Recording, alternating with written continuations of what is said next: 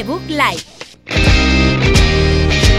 Un programa de videojuegos bugueado con Javier López, Sergio Cerqueira y Alberto Blanco. Blanco.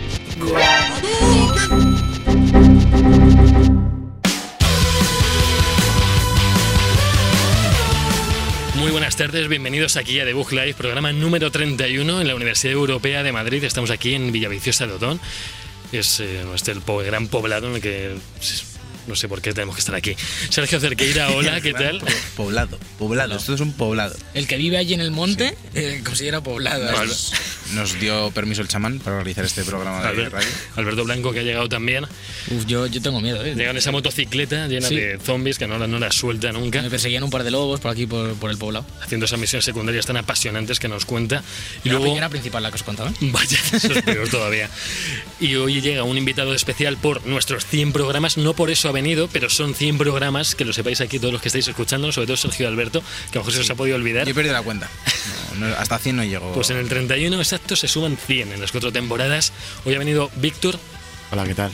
Hola Víctor, que no me acuerdo de tu apellido. Víctor Martín. No, Víctor Martín, se apellida como yo, pero se me ha olvidado. Bien, bien. Víctor Martín que viene a hablarnos en exclusiva, no tanto en exclusiva, otras dos semanas, de un análisis muy, Sí, pero viene fresquito. muy tocho de Viene fresquito. Mortal, Mortal Kombat 11, que es un experto en juegos de lucha, de, de Soul Calibur, Tekken, Mortal Kombat, eh, Smash, no sé si tanto. Es más, no tanto. De hecho, es más, muy, muy poquito. Pero, pero a todo lo demás le doy. Y vengo a haceros un poco un, un, un análisis especial, un tour.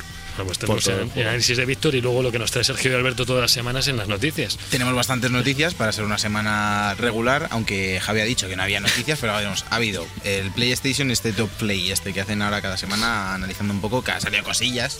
Yo esperaba menos, de hecho. Menos aún. Tenemos también un anuncio de un Ghost Recon, tenemos el anuncio de la llegada de, de Access a PlayStation 4 y muchas cosas más. Y también la sección de los lanzamientos que se la va a hacer Alberto porque ya no, pasó no, no, su no. Esta semana no hay lanzamiento. No hay lanzamientos. Habrá jueguitos porque además justo hoy, eh, mañana para... para bueno, hoy que lo escucháis, que me liado, sale Rage 2, el, probablemente el lanzamiento del mes. Y, Pero, pero eso no, eso todavía no. Yo adelanto, Eso es la semana que viene. ¿Cómo? Ahora lo que toca es empezar con el programa número 100 de The Book Live.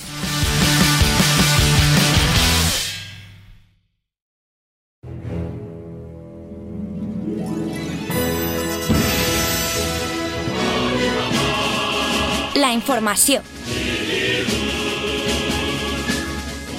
De vuelta aquí en la información, nuestra sección favorita, la, la de todos vosotros. Sé que nos escucháis por esta sección porque es la más entretenida, la más divertida, en la que hoy somos cuatro personas al micrófono, que no somos ser tantas nunca. Esto es algo. Cada uno con raro. un micrófono, ¿eh? Claro, claro, no estamos no los cuatro ahí escupiendo a la espumilla. Eh, Podría No, ser no, no. En, plan, en plan coros, ahí en los cuatro en el mismo micrófono. Es que aquí- coros. Noticias gospel. Es un buen despliegue de medios. Sí, Increíble. Aquí cada vez hay más micros. Ahí está uno libre, ¿vale? Que no, te- no queremos usar. Eh, yo, estoy por, yo estoy por cogerlo y grabarme en estéreo. Este es el del chamán, el, el que sobra. Que luego es que el chamán puede venir en cualquier momento y ponerse a no, hablar. un poblado. Es De hecho, nos puede echar en cualquier momento. Si veis que se corta este, este programa a medias, es el culpa del O chamán. que se acaba el poblado. Se cierra el poblado, Se cierra. que se cierra. Y... Es como el, como el poblado del oeste de la Warner. Que es ahí, tú pasas con la barquita y cam- cambia el número de habitantes. ¿Eso?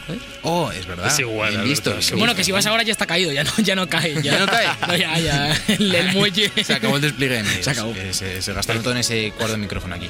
Eh, la cosa es que hoy empezamos con la cosa. La cosa viene aquí, vamos. Joder con la cosa, tío, no puede ser. Eh, empezamos con Rage 2, como decía Alberto. eh, hemos tenido en las noticias el plan de contenido que tienen pensado para todo 2019. Recordamos que sale el 14 de, no, que sí, 14 de mayo. 14 de mayo, que es eh, justo hoy. Esta noche, para nosotros esta noche. Eh, que será, pues eh, saldrá aparte los desafíos del Wasteland, eh, algunas skins de armas y el evento de Bring the Ruckus, que será un evento mundial que harán con el lanzamiento. Luego en junio tendremos. ¿Tú lo has pillado con DLCs? No, o- yo he pillado la básica, yo he pillado la básica por si acaso. Yo la básica también. Eh, a partir del día 30 tendremos una actualización de contenido que incluirá otro evento mundial que será el Make Yourself Before, Before You Wreck Yourself. eh, títulos para recordar, como siempre. Sí, buena Que pinta, sí, Me gusta más el otro título que este. Luego tenemos eh, más desafíos, más eh, eh, skins de armas y también nuevos códigos de, de truquitos y eso para hacer el loco, porque va a ser un juego de, de liar la parda y hacer el Sí. loco a saco. Todo esto gratis de momento, ¿eh? De Sí. momento no llega ningún DLC de pago. No, pero en agosto, Sí. en agosto llega la. En julio Poco a poco. Vale, vale, vale. vale. En Que julio. que no y. llega un nuevo vehículo que será un One Wheeler, que supongo que, supongo que será esa mierda que lleva Monociclo. en Boadilla. Uf, Hay un cuenta, señor cuéntalo. mayor. Para esto, esto es Deep- contenido para los- solo la gente de Esto Boadilla. es ca- café para muy cafeteros. Eh, hay un señor muy mayor, Con el pelo muy blanco. con el pelo muy blanco, a lo mejor estamos hablando de 70 años, que va con un el patinete este de los chavales que tiene solo una rueda, Monociclo. entre las piernas, Monociclo eléctrico monociclo eléctrico, Podríamos podría ser, eléctrico. y va pues con los brazos muy pegados al cuerpo y vapeando. Vapeando y con el cuerpo echado para adelante como Michael Jackson a velocidades intempestivas por toda la ciudad y te lo puedes encontrar es como un easter egg de easter Eso y una mujer que va con unas zapatillas que tienen como unas plataformas enormes que deben ser como para hacer glúteo o algo así Sí, y va como bailando Ah, sí. haciendo Sí, por la calle. Sí, sí, sí. Estaba mucho por la zona de mi casa, además. es como la Warner, tío. Esta, esta la pillo yo mucho llegando del trabajo, me la cruzo mucho. Ese contenido llegará a Rage en julio. También llegará otro evento mundial que será eh, Global Warming. No warming de que se calienta, sino de gusanitos. Así que podremos pegarnos y con gusanos. Tengo unas ganas de más, ¿eh? Eso por los Y luego, en agosto, como decía don Javier Hola, López, yo es que me eh, llegará la actualización tocha, que sí que será de pago, aunque también tendremos pues otro evento mundial que será el Mutant Derby. Eh, tendremos más skins de armas, más desafíos del Wasteland. Y llegará la expansión que será Rise of the Ghosts, que sí que será pagando pasta, que tendrá más historia, una facción nueva de enemigos, más armas, más habilidades, más vehículos y nuevas áreas en el mapa para explorar. Y por último, a lo largo de, otoño, no tenemos todavía una fecha cerrada, llegará otro evento mundial que será Rage Show 2 Attack of the Drones, más skins y demás, y la segunda expansión tocha que tendrá, pues lo mismo que hemos dicho antes, nuevas áreas, más Te- contenido. tengo una duda de léxico aquí. Es que estoy leyendo la misma palabra varias veces. Sí, no, es Don, Don Ray, le, le tengo que preguntar. He visto ya dos veces escrito poslanzamiento. Poslanzamiento, como pos. Post. Pos. No, no, no, no. Puede ser Es la post cuarta vez que o lo veo en la- post. en la noticia. ¿Se puede decir poslanzamiento? Pues lanzamiento sin T es, es aceptado. Es un prefijo aceptado por la RAE. Yo, yo estaba aquí La intentando acepta pillar. a- almóndiga, concreta, Sí, se- bueno. septiembre y octubre. Pero eso está Un claro. tío. whisky con G con diéresis y Q, Que eso lo eso, que acepta eso- la eso es de cárcel. Eso es de cárcel, eh. Pero si es que es Tú más te pides un whisky así, te pide, tú estás pidiendo garrafón. Garrafón. Tu cuerpo pide Pero garrafón. fonéticamente no se puede saber. Tu cuerpo pide garrafones, la nueva canción de Bad Bunny, seguramente. Así. Por cierto, que no dijimos nada. Fuimos a ver eh, Avengers juntos. Togethers. Y a Togethers, Togethers Endgame. Y hubo asado. Hubo asado. Volvió a haber asado. Papá lo prendió. Eh, ¿Qué más, Sergio? ¿Qué más? Es que ya no se Más noticias. Ghost Recon Breakpoint, eh, que será una exclusiva de Epic Games. Qué raro, extraño. Para, para porque Ubisoft eh, ya tiene eh, la fama ganada, tiene el cielo ganado. Entonces se mete en el equipo de los villanos que se ha convertido Epic Games, que es como la Liga de la Justicia. Está Son Steam, que son los tío. Vengadores, clasicotes, bien. Y luego Epic Games, que son como la peña que intenta con pasta hacer lo mismo y, y Pero no, se queja. pero mal.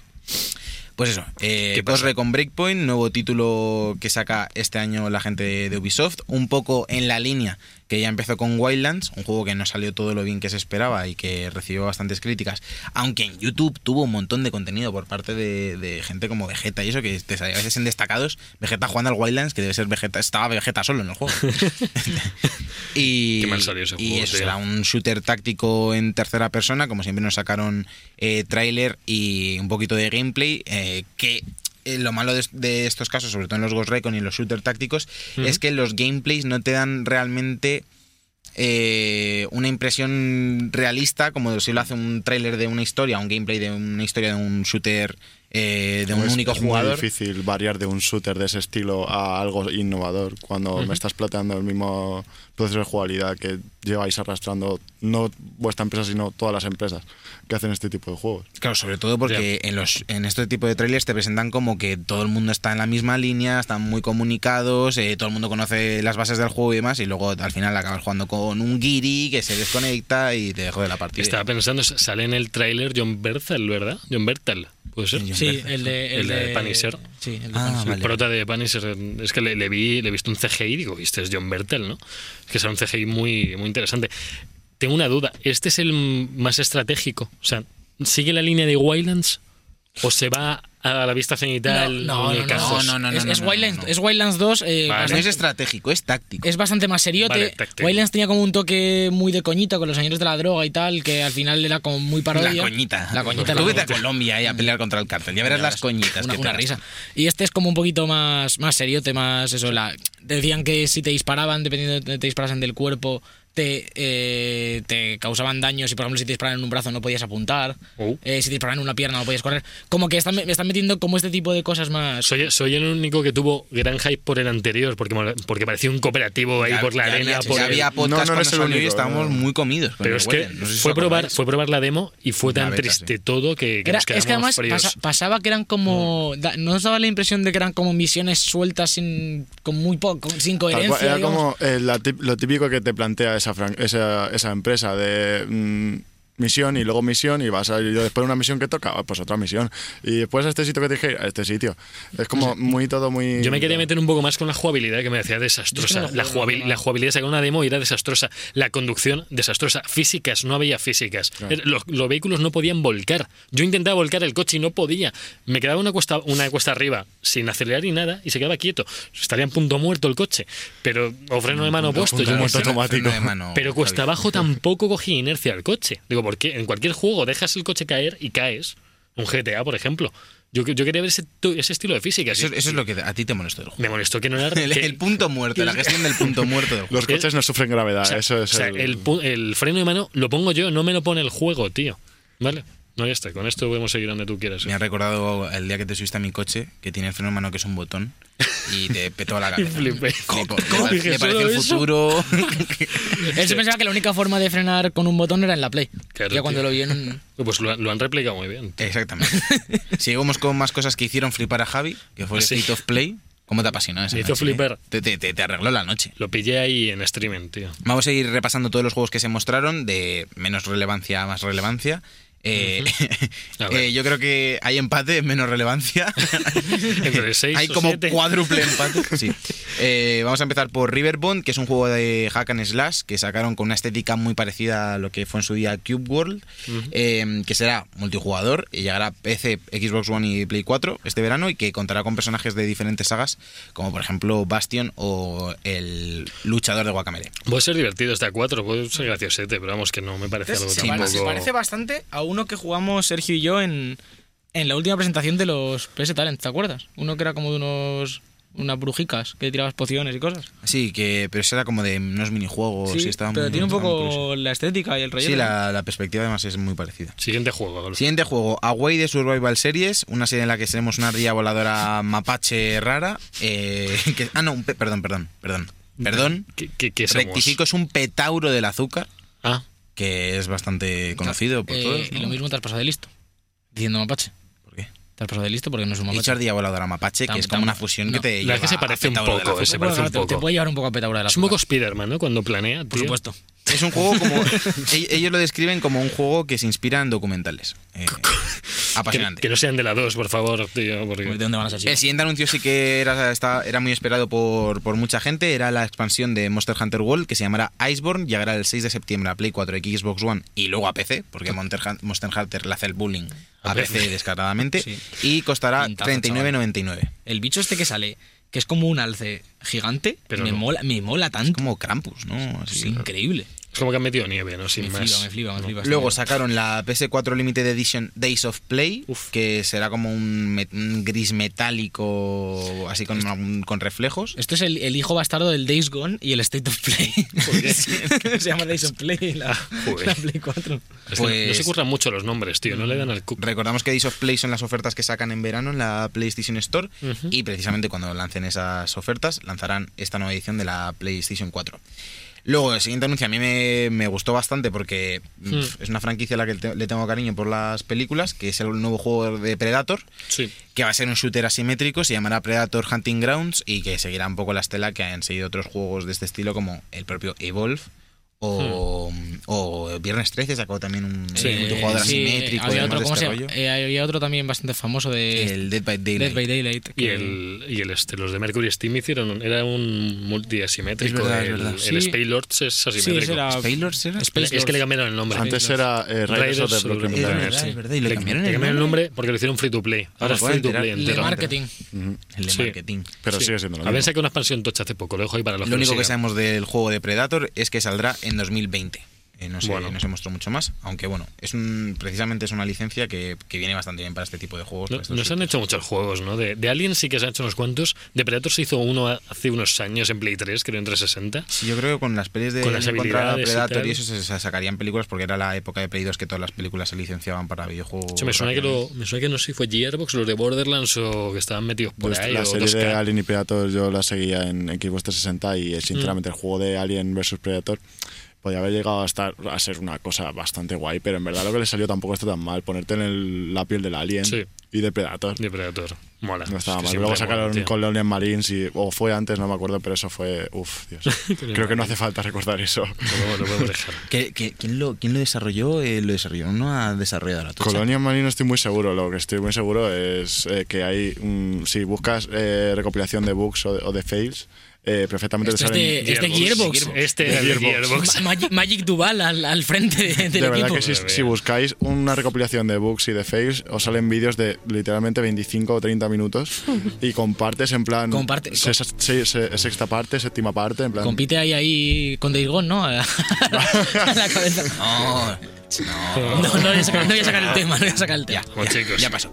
Y ahora viene lo gordo, ¿no, Sergio? Bueno, a ver. bueno, lo gordo, viene lo gordo. La fecha del Medieval Remake, Uf. que sorprendió por sus 10 frames eh, por segundo y porque ha envejecido de Peor. Pero de, pero de culo. Ahora, la, Duele, portada, duele la portada bastante. me la imprimía yo a- en 10x10, ¿eh? Sí, sí, la portada es muy bonita, tío. No sé cómo era la antigua, pero, Pero la adaptación, yo, yo esperaba un- que hubiesen dado un paso más allá y hubiesen adaptado un poco más el juego a una jugabilidad más actual. Porque lo cierto es que lo, lo mostrado se queda demasiado antiguo.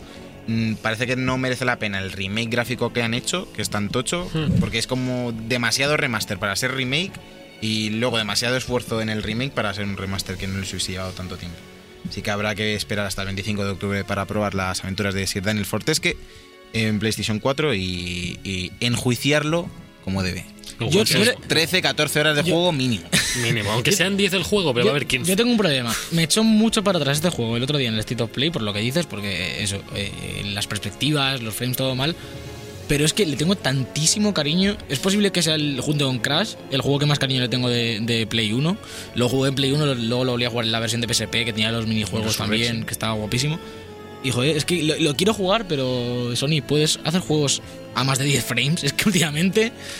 ¿Pueden meter a Medieval en la peli de Sonic y sacar al Sonic de la peli y meterlo en el Medieval? ¿puede- ¿Se puede? se- hombre, a estas alturas, diciendo, con, un, Están- con- están- o sea, o con un buen crunch, te sacas O lo sea, que sea. na- nadie se está planteando que pueden hacer un Sonic peor todavía. Porque a lo mejor piensan que hacen uno mejor y es peor. Y No, da no, más no, mal Javi, rollo. no, Javi, Creo que no es- los creo que no es bueno abrir la que- caja de Pandora. o sea, Es que, lo que tienen que hacer ya lo han hecho los fans. O sea, porque tocaron dos cosas en los ojos y en la sonrisa Y en la- en, y en el cuerpo y ya estaba hecho. O sea, no, que no se Pero harán compliquen. caso de ese diseño. Hombre, Espero, que, sí, ¿no? Joder, como lo hagan a- como vaya peor. Es que, ¿Te imaginas es, es- es todo un reto, ¿eh? Y también digo que los animadores estarán muy cabreados y pueden hacerles la aposta. ¿Te imaginas? Porque yo creo que nadie les está supervisando. ¿Te imaginas que Alguien hacen- va a llegar el día de antes del estreno y va a decir, oye, tenéis la peli hecha, ¿no? Hombre, con un pendrive, oye, me la metís aquí en el pendrive que me la llevo. Luego no cabe en el pendrive, tienen que ir a por otro. gordo. No llega la gente esperando en el cine sentada y no está la peli. Bueno, ¿y ahora qué? ya está, ¿Y ¿no? ahora Pues ya se ha acabado. ¿Ahora voy, qué? voy para allá. Venga. Abrasado. No, ahora viene Sergio. Hombre, asado no sé, pero, ¿Pero hay una está- buena noticia pero para. ¿Qué está haciendo? ¿Pero qué está haciendo? Ah, que no, que no hemos Ah, que no que hemos queda más Que viene mierda. lo tocho, Final Fantasy VII Remake. Se pensaba que le daba pie. Se me iba ya, eh, me iba ya. Sí, sí. Además, se lo hemos dicho que parase y, y él, él ha Claro. tirado, él ha Dicho, tirado. ya lo que viene, ¿qué viene? Y Alberto, wow, lo que viene. Se mostraron nuevas escenas y personajes que no se habían visto hasta ahora. Y han dicho que en el E3 se sabrá más información y que hasta aquí podemos leer. Bueno, Así que pinta que vamos a tener que esperar para poder jugar a Final Abro Fantasy. coco aquí y es que parece que coco. abro coco y parece que es que hay upgrade o no hay upgrade. Parece que se ve Hay, mejor. hay cambios. Hay, se ve mejor, se ve mejor que la, el, Yo, yo no que veo que ya se haya vio. ni upgrade, yo he visto el, el- el debate por Twitter, y yo no veo ni que haya ni upgrade ni downgrade, simplemente han tenido un año más de trabajo desde la última vez que se vio el juego, obviamente han cambiado cosas, han cambiado modelos, yo no veo que Cloud se vea peor ni mejor, la definición es diferente, la cara, sí, art- in- tanto artísticamente como el- en el modelo es diferente, es más con una cara más fina, los brazos también, pero no veo que, que haya un cambio en- tochísimo en ninguno de ¿Hace los cuándo sentidos. fue el anterior? ¿Un año? ¿Dos Yo- años? yo- ¿Uno o dos? Dos, yo creo. El, el que fue el final con el dos. Tsushima, Hace dos, ¿no? con todo Hace esto, dos. fue hace dos no, años. con of Tsushima no, fue el año del ¿No fue ese Shenmue, eh, y todo esto, ¿no? Cierto. Sí, pero eso fue hace dos Tsushima años. fue este año. El anterior. fue el de, otro el de la boda se del de Last of Us que luego les Ah. metieron a- al Zulo y les pusieron Tsushima. Es- Ese 3 se conoce como, como el, el carrusel de la bruja. El carrusel de la bruja que, que, la, que la gente se la vi de la olla y decían que no, que iba a haber un escenario por juego y que estaban todos decorados. Y no, no. Yo- yo cuando- la cuando- boda y meteos se- aquí sentado rápido que. Cuando vi que entre cambios de escenario había como 15 minutos del Shaun Leiden ahí contando su vida. Y, y luego decían que iba a haber uno por cada juego. Digo, yo me voy a dormir, que tocaba a las 8 de la mañana. Pero luego no, luego no. Ahora sí, Alberto, pues. Pues es que no Ahora ya se ha ido a lo gordo, así que ya puedes. Hombre, eh, la siguiente noticia es bastante buena y es que EA Access eh, llegará a Play 4 por fin. Sabíamos que esto estaba en PC como Origin Access y como Origin Access Premier, que es la versión eh, vitaminada, que puedes jugar a todos los juegos ilimitadamente, Que es la buena. que es la buena. Y luego en consolas, en Xbox One estaba este EA Access, que no está el Premier. Yo recalco aquí porque el otro día Sergio tenía dudas también cuando lo hablábamos. Yo pensaba que con este anuncio habían anunciado también Claro. el Premier. Ahora eh, estará disponible también en Play 4 por el mismo precio que en el resto de plataformas, eh, 4 euros al mes o 25 al año. Eh, bueno, tiene un, un catálogo enorme de más de 50 juegos, tanto de EA como de compañías externas, porque hace poco firmaron ya acuerdos con, por ejemplo, con Warner, está el Mad Max, están los Batman, un montón de juegos, eh, todos los exclusivos de EA, por supuesto.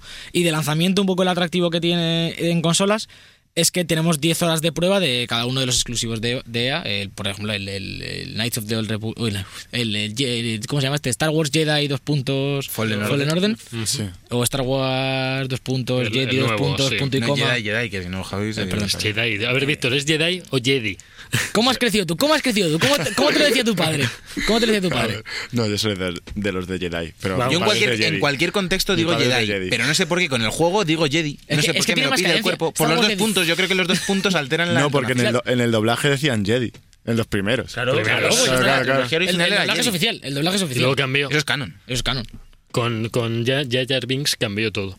Y Bueno, a lo mejor Jar Jar Binks propone una evolución de- del Claro. léxico en, en- en- en- en Seguro la galaxia. si es que que es posible, no sé. No sé. Las teorías de Jar Jar Binks como Sith Supremo, Eh, ahí están. Ese es increíble. Darth, Darth Binks. Darth, Eh, Darth por favor. Binks es buena. Make it happen, por favor. Lo, lo harán. Yo creo que se han quedado sin jefe para la última peli, así que ¿Se queda sin jefe? pues, quieren sacar otra vez al este, al senador. No, el senador. Ah, Al a Palpatine. emperador. Palpatine. Al senador. Por lo de la risa Ah, pensé que- trailer. pensa- pensaba que se había ido el Es jefe. que no sé de, si- de Disney.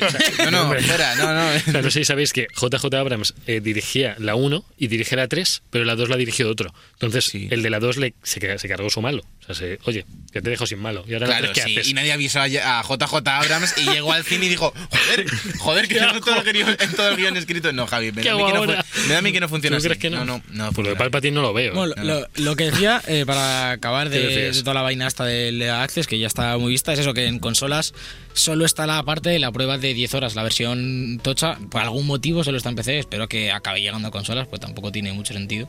Ahora, además, con todo el tema de los Game Pass, del PS Now y tal, ya es de recibo tener los juegos en suscripciones. Lo cierto es que en consola, que mucha gente se compra todos los años el FIFA, solo con el FIFA ya amortizas el, EA Access Premier. Pues a lo mejor eso es por lo que no quieren sacarlo, porque dejarían de vender FIFAs. O sea, Un poco, pero- un poco rara la decisión de no sacarlo en Pues las al final, consolas. ¿de dónde sacan la pasta del FIFA es de los sobres más que de los juegos? Hombre, se venden un... Sí. Pero, pero sí, ya se ha hablado mil veces que el- la mayor fuente de ingresos de toda EA Con la- es, la- son sí, los sobrecicos. Claro, pero porque es desmesurado lo que venden en Claro, sobres. claro, pero, pero- que, que no, que no les quiten Ya, lo, Por cierto, que no antes, me lo cambien, antes de en irnos, antes de irnos de los servicios, antes de irnos de los servicios por streaming estos, han metido en PlayStation Now el Batman Arkham Knight, que es juegaco. Han metido también el Metal Gear Rising Revengeance, que es jugaco. Y así otro grande, el Tales, Tales of Styria también está. Lo dejo aquí que, que van rellenando. Han Sí, metido, sí, van rellenando por todo el cada mes medio 10 juegos, creo. O, El sí, Tales of- pues lo, lo mismo, el. hay unos cuantos, ¿eh? Está el Out también. eh, bueno, Pero si viene algún día tu colega del Tales, mítico. Álvaro, sí, a No, ver no, si le traigo. No, fíjate que, que Jedi, Jedi hay que decirlo, pero es el colega de los tales. Los tales. Como, como lo digas en su presencia, eso a lo mejor de Nunca he hecha. dicho ¿No has Tales. dicho tales? Pues yo pensaba que siempre decía el colega de los tales. Los tales. Ese es el otro, Los tales. fan de Tales de Mileto. Ah. muy de Tales de Mileto. Bueno, ahora Javi es el colega de los nuevos juegos RPG estos que están sacando ahora, tío. Joder, vaya, los- vaya, vaya nombre largo le has puesto al pobre Javi, ¿eh? Por eso eh, los, los persona. No, otros. Hay una por ahí china o japonesa que ha venido de la nada, que lo, lo han traído los, no sé qué, Steel of algo. Steel Panzer. Los- no, no lo busco. Man of Steel. Os lo busco, no os lo digo. No os preocupéis. Sí, Alberto. Continúo. Eh, siguiente noticia, esta, esta me toca a mí el corazón, no me la voy a comprar, pero me mola mucho. Eh, Edmund Macmillan, creador de, de Binding of Isaac, dice que The Legend of Bumbo, que es un, como un juego spin-off de Isaac del- de uno de los personajitos que metió en la última actualización, y el último DLC del propio Isaac llegarán este año. eh, pues ya para lo que queda, dicen la segunda mitad de 2019, obviamente, porque estamos casi en junio, pues ya hace el ecuador del año, es imposible que, que vaya, que vaya a la primera mitad. Sí. Y como decía, The Legend of Bumbo es como un RPG por turnos, así como con piezas de cartón, un poco Nintendo Labo, bastante, bastante guapote.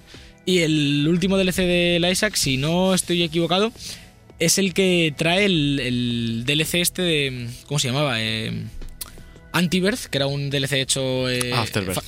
no, no, Antibirth era el fanmade. Af- Afterbirth es el último DLC. Y luego hay un- una expansión fanmade, que es la hostia, que se llama eh, Antibirth, que traía un montón de personajes. Un personaje, dos personajes nuevos, creo, desafío, de todo, como una expansión oficial que te bajabas gratis. Y se lo han eh, puesto ahora de. y esto, eh, pues debe ser que se la han comprado al tío, obviamente, eh, y, y la meten entera. Estaba, yo jugué un Qué poquito y estaba genial. De hecho, compré la banda sonora, alguna vez la hemos puesto en el programa, pues, sacó una No, es que la entera banda sonora también es brutal. Del, del propio Antiverse, eh, increíble, como mucho más rock que la del propio Isaac, bastante guay. Y bueno, veremos qué tal. eh, yo no creo que lo compre ya porque el problema que tengo con Isaac, y ya sabéis que es de mis juegos favoritos, es que con tantas expansiones, tantos objetos y demás, se ha diluido tanto la probabilidad de que te toquen objetos eh, buenos que el juego a veces llega a ser aburrido. Sobre todo al principio, yo hace poco, vamos, hace poco, cuando salió en Switch, lo volví a empezar sin tener nada. Y al principio es muy fácil avanzar porque tienes muy pocos objetos y hay bastantes que son tochos. Y entonces, pues, coge ritmo. Pero en cuanto empiezas a, desbloquear objetos, se empieza a diluir la probabilidad de todas las pools de las habitaciones amarillas y demás. Y es que te salen runs que no tienes una mejora de daño en cuatro pisos y no es viable. Por ejemplo, hoy en día juegos como Dead Cells, eh, Enter the Gungeon incluso, han mejorado, se han centrado mucho en mejorar este tipo de cosas, sobre todo el propio Enter the Gungeon, que al principio era imposible jugar porque no te tocaba nunca nada bueno y enseguida se pusieron las pilas y con la primera expansión cambiaron las probabilidades de los objetos y ahora es un juego que a- lo acabas muchas más veces. Yo me he dado cuenta volviendo a jugar de vez en cuando que cada vez que entras es un poquito más fácil. No, no fácil de, de que el juego es fácil, sino de, de las probabilidades son mejores. Ves que el juego es menos injusto, la progresión es mucho mejor. Y The Binding of Isaac se ha quedado un poquito atrás en este sentido. Pero bueno, yo tengo bastantes ganas ¿eh? y veremos Bueno, qué pasa. Esperaremos. Eh, la última noticia que os traigo hoy es un poquito más floja, pero, pero ¿Por a? Javi le ¿Por gusta. A ver, Javi le ¿por gusta. qué? Pues yo que sé, pues es un juego indie sin más. Pero sobre un personajazo. También salió en Fortnite y no le diste tanto bombo, ¿eh? Uf, y va a volver a salir, creo, pero no me da ninguna gana de. Bueno, hablamos de John Wick, en este caso John Wick Hex, un juego de acción estratégica eh, basado en las películas del de, del asesino, desarrollado por eh, Mike Bizel, que es eh, el creador de Thomas Guasalón, por ejemplo, juego que a Sergio le gustó bastante, si no recuerdo Sí. mal. Sí, sí. Pues este aquí ya ha decidido dibujar más que aparte de formas geométricas, se ha lanzado a la piscina, podríamos decir. Dejó atrás los cuadrados y triángulos. Y a mí lo que me atrae bastante de este juego, sin ser yo extremadamente fan de John Wick, me gustan las películas, pero tampoco es mi, mi amor platónico, es que no es un juego de tiros estilo Max Payne, que a lo mejor es un poco lo que podríamos esperar de, de un John Wick, ¿no? Un juego de acción desenfrenada, de sangre y tal. Lo espero Es, yo, es una ¿no? especie de juego de muy low poly, eh, medio 2D incluso, eh, de estrategia como por turnos en tiempo real, bastante interesante en mi opinión, ¿eh? Estaría guay un como una- un DLC de pago para Superhot de John Wick. Estaría No, super curioso. ostras, ya sí, ves. sí, en primera shit. persona, ¿no? Bueno, yo tengo unas ganas de pillar VR, ya saco la Play 5, yo que sé cuándo, y jugar al Super Hot en VR. Que por cierto confirmaron que va a ser compatible el VR con Play 5. Ah, sí, bueno, esto VR de esta generación. Y, ta- también dejaron caer que lo que ya anticipábamos, que habrá un VR2. Que, Sí. Porque las palabras de, de Sean Layden, ¿no? El que, no, Mark Cerny, No, perdón. Mark. Eh, era algo en plan de... eh, la V- las- los sistemas de VR de hoy en día seguirán funcionando, pero no queremos dar más detalles. En plan de, te vamos a sacar un pack por 700, 800 pavos. Va a ser el Labo. Va a ser el labo. Confirmado. Va a ser el Labo. VR2 de Sony va a ser el del el ese que te lo tienes que poner en los ojos para Pero, que te pero te lo haces con la caja de la Play. Y no mires al sol, ¿eh? tú te compras la Play 5 y con la caja la recortas y te haces las gafas. ¿Y puedes ver eclipses con eso? Puedes ver todo lo que quieras. Pero no puedes mirar al sol con eso, ¿eh? Pero eclipses. Fuera coña. Lo ponen en todos lados, ¿eh? Que te queman las retinas. Ah, Tú- vale. Tú te pones el Nintendo... ¿Pero más eh, rápido de lo normal o cómo? No, no, que te, que te Ah, la va. quema. Automáticamente. Fuera de Te coña. la No puedes mirar al sol. Tú te, te coges el, el- el VR de- del Labo y cada 15 segundos te, te dice que no mires al sol. Como en Bob Esponja la película cuando el rey es calvo y les queman las retinas a la gente que lo mira. Sí, No lo he visto. uf, gran ¿No película. has visto Bob Esponja la película? Eh, corta, corta, corta, corta, Jorge, corta aquí. Sé, sé que hacéis quedadas para ver esa peli, pero No, no, yo- quedadas no, quedadas no. Si Está duermes de ritual. Alberto, estás obligado a verla. Eh, sí, esto es un ritual No que he dormido se- todavía. Se, está perdiendo. Últimamente con YouTube y esto se diluye un poco la ¿Qué pones experiencia. en YouTube? ¿Qué pones en YouTube? Eh, vídeos de Bob Esponja. Ah, vale, vale, vale. Sí, pero no está nunca del todo muerto, porque luego muchos memes que sacas de Bob Esponja vienen de la peli. Hombre, Entonces siempre está el típico que dice. ¿Esto de qué capítulo es? Y acaba viendo que es una peli. Y le, le un que, mind blown. que la hija de, de Neptuno era Michelle Jenner, por ejemplo. Eh, Uf, es un gran papel, un- en su mejor papel. Aloy está muy bien, Hermione está bien, Sí, pero uf, es que la hija Hermione de está, en Hermione está muy ya, bien. pero es que Bob Esponja es otro nivel. Leviosa. ¿Cómo se dice? Ese niño muy pequeña, ¿eh? Luego ya no. Y solo fue hasta la segunda. En la tercera ya no era Segunda, ella. segunda. Hizo la 1 y la 2 solo. Hasta, que, la hasta, que palmó Dumbledore, luego dijo yo ya no más. ¿Y quién, y quién ha sustituido? Pues, sustituido? pues una random. Nadie, Una ¿a qué le random. interesa? Una random muy famosa y que está forrada del doblaje, pero para nosotros Ya. no es como Una pena. Y bueno, para acabar de la noticia de John Wick, este mismo 17 de mayo llega John Wick 3 Parabellum, no de Parabela, sino de Parabellum, no sé por Parapente. qué, de las balas. Sí. que ya tiene en, Rotten Tomatoes, ya tiene la mejor puntuación de las tres películas. En Rotten Tomatoes. Es que me encanta la, la, la- como la- la frase, yo qué sé. Pues eso, que la veáis este viernes, estreno John Wick 3. Keanu- Solo en cines. Ke- Keanu Keanu Reeves. Keanu Keanu Reeves. Reeves. Me está dando un poco de pena Víctor porque se trae escrito análisis de Mortal Kombat y le va a dar tiempo a leer, le va a, dar tiempo a leer el título y si, y si tiene suerte. Aquí, se, aquí se alarga, se alarga un poco el programa, no pasa nada. Según Javi no había noticias. Bueno, es que nos podemos hablar de tonterías de Bob Esponja y ya al final ya, ya se va el Bob tiempo. Esponja no, pero de John Wick se puede hablar. Mira, y- Mira, Bob Esponja coja al John Wick este de las narices y lo mata, lo Bueno, destruye. bueno, Concha bueno. City. En Quedamos en Concha Concha City.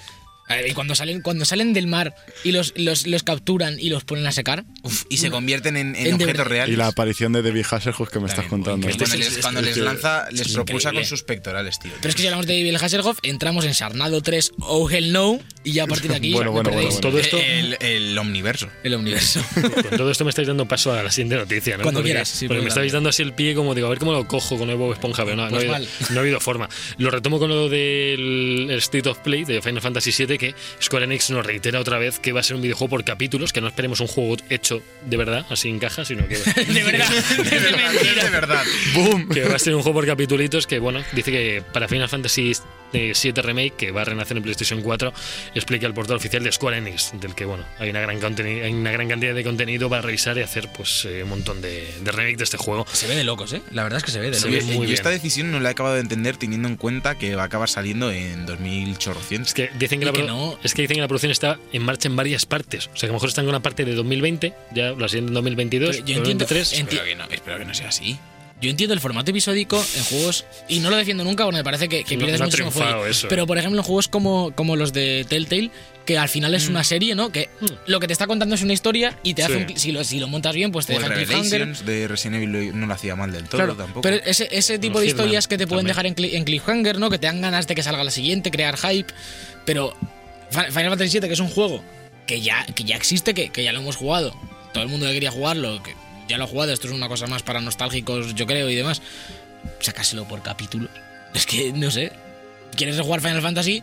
Lo mismo para cuando salga el último capítulo, ya, ya se han acabado las consolas. La, gente que va comidísima de- esperando mil años, van a tener que esperar mil años para jugar un trocito. Y luego otros mil. otros seis meses para jugar otro trocito. No sé, espero que lo saquen muy seguidos, porque si no. bueno y una noticia en medio que no voy a tardar nada en decir porque sé que no es momento pero hay que decirlo me voy a por un No, café mientras tanto. No, va a ser 10 segundos. Sabemos que Destiny 2 va a estrenar el último, el último DLC del pase anual que sacaron ya hace unos 5 o 6 meses y que han dicho que la incursión va a estar ya directamente el mismo día de salida, el 4 de junio, en la temporada de la opulencia, que es como se va a llamar esta temporada. Bueno, los que seguís eh, jugando, yo no he vuelto a hay Destiny. alguno por ahí. Y bueno, pues que lo tenéis ahí desde el primer día. Normalmente en Destiny siempre la, la raid era una semana y pico después, o dos, para que la gente pues se equipara, subiera luz y tal. Ahora quieren. Es una cosa que han hecho que no está, que no está mal, que han- van a cerrar todas las raids que estén disponibles en ese momento para que la gente solo pueda pasar a esta.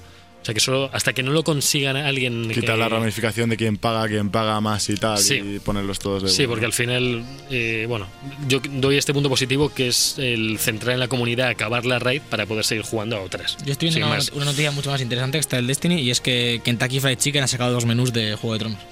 Pues sí, Es es súper interesante, sobre Uno- todo el último capítulo. que Uno, dicen que. eh, uno se llama... Uf, jo, me ha flipado. uf, pues ¿El de en- hoy? En ¿Yo lo he Twitter, en Twitter no ponía. hasta las 4. A mí me gustó mucho el de la semana pasada. A mí de esta Eh, semana me ha encantado. No Sí, digo más. Sí. Hay mucha gente que dice, "Y", a mí me ha parecido que te cagas. En Twitter he leído veo. de todo, tío. Luego lo que espero al Rage eh, hasta las 12 de la noche, como los privilegiados que tenemos PC. ¿Me harás un. Serplay? Bueno, también lo hace Sí, la- en PC, te hago el Serplay, te conecto la Me Play al con el, PC. me lo grabas con el Yo lo voy a móvil, hacer me streaming. igual. Yo voy a hacer streaming. ¿Sí? ¿Vas a hacer streaming? La charleta, un poquito Ah, pues de pues Rage. a lo mejor te Y veo. sin consultar al resto del equipo. ¿Te parece bonito? Sí. ¿Te parece bonito esto? Que lo está consultando aquí en directo. Sí. Pues te doy permiso. Te voy a dar Consulta a la permiso. audiencia también. Eh, audiencia, ¿Qué, qué opináis? Ya habrá pasado, Ya pero habrá pasado, sí. Opinad. Opinad que últimamente estáis dinámicos y me gusta. Se me ha ocurrido que un día puede venir una compañera mía No. que sabe mucho de Destiny, que ha trabajado en una web especializada en Destiny Y te- y te barre la cara con el a suelo. prueba a Javi contra ella en un duelo de preguntas que nos tendremos que hacer Alberto y yo Random. randomly. Pero, pero preguntas sin mirar ningún tipo de Y información de. Destiny. Y muy difíciles. esa chica existe de verdad. Sí, sí existe, mi compañera de trabajo, Sandra. Que es, trabajaba en Mundo Destiny, Universo Destiny. Mundo Destiny, creo que es. o Ah, no sé se Universo Destiny. Es la oficial aquí en España. Ah, pues, Pues, pues no ojo, eh. Lo mismo barre, barre el suelo con tu cara de se noob. seguirá jugando. imagino. Continuará. No, no, no, no sigue jugando Bueno, a Destiny. última noticia. Ah, vaya, la entiendo. Ve calentando a Última- Víctor que ya sales. Es de tu escuela de. de- Última noticia antes de que Víctor venga con su análisis de Mortal Mortal Kombat 11. Víctor está, está aquí. Que va, que va, Tenemos a dos personas sujetándole. Cuando, cuando- cuando ves en las pelis los combates de boxeo y demás que están ahí como en la esquina pegando al aire ya, pues Víctor está así. Víctor está pegando. Están Morgan Freeman y Clint Eastwood echándole agua. Estáis haciendo esperar a un jugador de juegos de lucha. O sea, Es verdad, es que nos parte la vosotros Sí. a las consecuencias. Ahora mismo está la pantalla de carga, Víctor. Está ahí viendo cómo se pegan los, Ojo, los personajes. que Víctor tiene potencia de pulgares, ¿eh?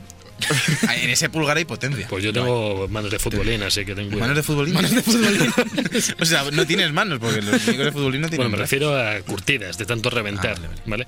Acabo Nintendo detalla su alianza con el gigante Tencent, eh, la empresa china grande que está en todos lados, El es la que más factura ahora mismo en videojuos, la, Y en está, todo, está arriba, creo. En la por- galaxia. para llevar Switch a China, a esos mil millones de chinos y chinas.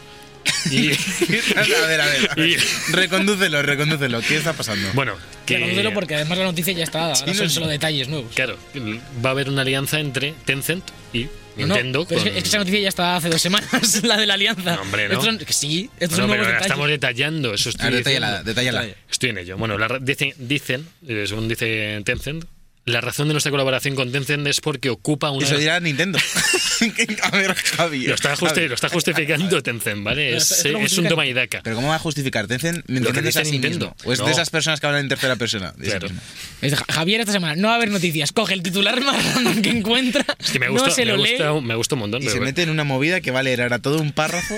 A ver, son declaraciones de Nintendo que justifica a Tencent. ¿de, de quién de Nintendo? Pues, pues del tío importante. ¿De Bowser? De de Bowser. Porque fácil es de recordar ese hombre. Dice que la razón de nuestra colaboración con Tencent es porque ocupan una de las posiciones más grandes en los mercados de juegos y comunicaciones de red china y que creemos que nos va a permitir maximizar la expansión de nuestro negocio allí. Muy bien. Pues son mil millones de switches potenciales, entonces pues yo también lo haría. Vale, pero ¿cuáles son los detalles que Pues han eso. dado? Pues es, Es que este- ahí no hay ningún detalle. Claro, Han es dicho que que, sí, que eso está guay porque la- la- tienen mucho poder. La colaboración estaba firmada hace ya. Dicen que no, no, que no va a ser tan fácil eh, establecer su mercado allí como han estado en, por ejemplo, Japón, América y Europa, que han tardado 30 años en construir el mercado y que aquí llegan de primeras. Entonces, a ver qué tal eh, responden los chinos y chinas de China dentro de, de- de- de esta Nintendo Switch, que les gustará. Voy a poner un poquito de seriedad en esta noticia. Recordamos que cuando se anunció esto eh, subieron bastante, bastante las acciones de Nintendo. eh, cosa que es normal porque ya tengo un mercado muy grande el chino. Yo, yo me metía. Eh, lo que todavía no sabemos Acciones. es el- los problemas que les puede traer la publicación de los juegos, aunque normalmente los juegos de Nintendo son family friendly y demás. Sabemos que el mercado chino es bastante restrictivo con, con todo lo de- el tema de edades, de el equivalente al PEGI allí. Pero luego Ah, tienen el Call of Duty definitivo. Eso lo tienen. ¿Cuál? Solo tiene- El que son el- todos. El online que son todos. juntos. Claro. Call of Duty, ¿cómo se- Call of Duty Online, ¿no? ¿Y por qué no nos hemos ido a China a probarlo? Eso digo yo. Porque no tienes el Days Gone, por ejemplo. Pero- ¿Y, y qué? Pues el GOTI. ¿Rechazarías toda tu vida por, por un mes en China jugando a Call of Duty Online? Se puede ver. una Puede vida aquí, Me, Forja. me- me voy a un reportaje. Y chicos. antes de que pase Víctor con su cacho de análisis, Más noticia importante que sale aquí en 3D Juegos, te la recomiendan. Saluda a gente de Eh, 3D Juegos. ¿Sabes qué más salen en 3D No, Juegos? pero déjame de leer de ¿Sabes qué más salen en 3D Juegos? Ay, Dios. Ay, no me sale. Ya no le sale. No me sale. Se le le sale Sí, el el cross, road. Bueno, déjame, déjame decir la noticia. Vamos. Sale aquí en contenido patricio, eh, patricionado, que lo ha hecho Patricio Bob Te Esponja. quitar el adblock. Eh, patrocinado lo sale Leticia Sabater, pone irreconocible tras su cambio radical de imagen. No sé si lo habéis visto. Leticia Sabater se ha puesto un cuerpo Bueno, de, es- de Play 2. es increíble. Es como que está hecho en Play 2. Pero que es asqueroso. Es, es terrible. Javi, ¿tú lo has visto? No lo he visto. No lo No, has visto. reac- reacción live, Bueno, reacción bueno, live de Javi. Yo- la yo de- Javi, estaba leyendo. Yo he de decir que soy gran fan de esa señora. Ojo. Y, lo primero que dijo. Ojo esos abs low poll. Esos abdominales, tío. Pero que esto es real, ¿eh? Pero O sea, vosotros no- sabéis- No es falso. O sea, se ha dejado así el cuerpo. ¿Vosotros sabéis ¿Por qué? dijo cuando se operó? En plan, ¿por qué se operaba? Para Por- parecerse a Madonna. Para parecerse a Madonna. Y lo siguiente que ha publicado y que se ha publicado en todas las noticias como si fuera algo histórico y que lo vi el otro día en el feed de, mm, de Flipboard, que dije, mm, ¿por qué me está saliendo esto en Flipboard? Es el nuevo culo de Leticia Sabater. Vaya. El nuevo, y luego ponía el nuevo culo de Leticia Sabater mejora considerablemente yo. Inspirado Pero- en la barbilla de Pero, Thanos. pero- pero, habéis visto que luego ha dicho que está muy contenta con la operación. sí, sí, le flipa, le flipa. Pero, Hombre, pero ¿qué va- está qué ciega va- pero también. ¿Qué va a decir, tío? O sea, tú te operas y. Pues yo que sé "No, que parece Dios, un Brandon me he hecho". hecho. Esto lo bueno es que lo podemos meter porque el cuerpo es de Play 2. El cuerpo Sí, es- está Eh, justificado, voy a- voy a dar la noticia definitiva. He quitado el adblock después de este susto que me ha dado el crossout y ahora sale Mortal Kombat 11. No, me sale publicidad. Sale Vale, creo que Publi es hora Mortal del Kombat 11. análisis. Se, se ha acabado, se ha acabado la tiranía del crossout. La tiranía no sé si se ha acabado, lo que se ha acabado son las noticias de la semana y ahora lo que toca es que el pobre Víctor, que lleva aquí aguantando mucha Hola, chapa, comience su análisis de Mortal Kombat 7 en el juego de la semana. Muchas Uy, 7, gracias. 11. Cada semana en YouTube, el mejor contenido del programa. Como el segundo disco de los DVDs, pero mal.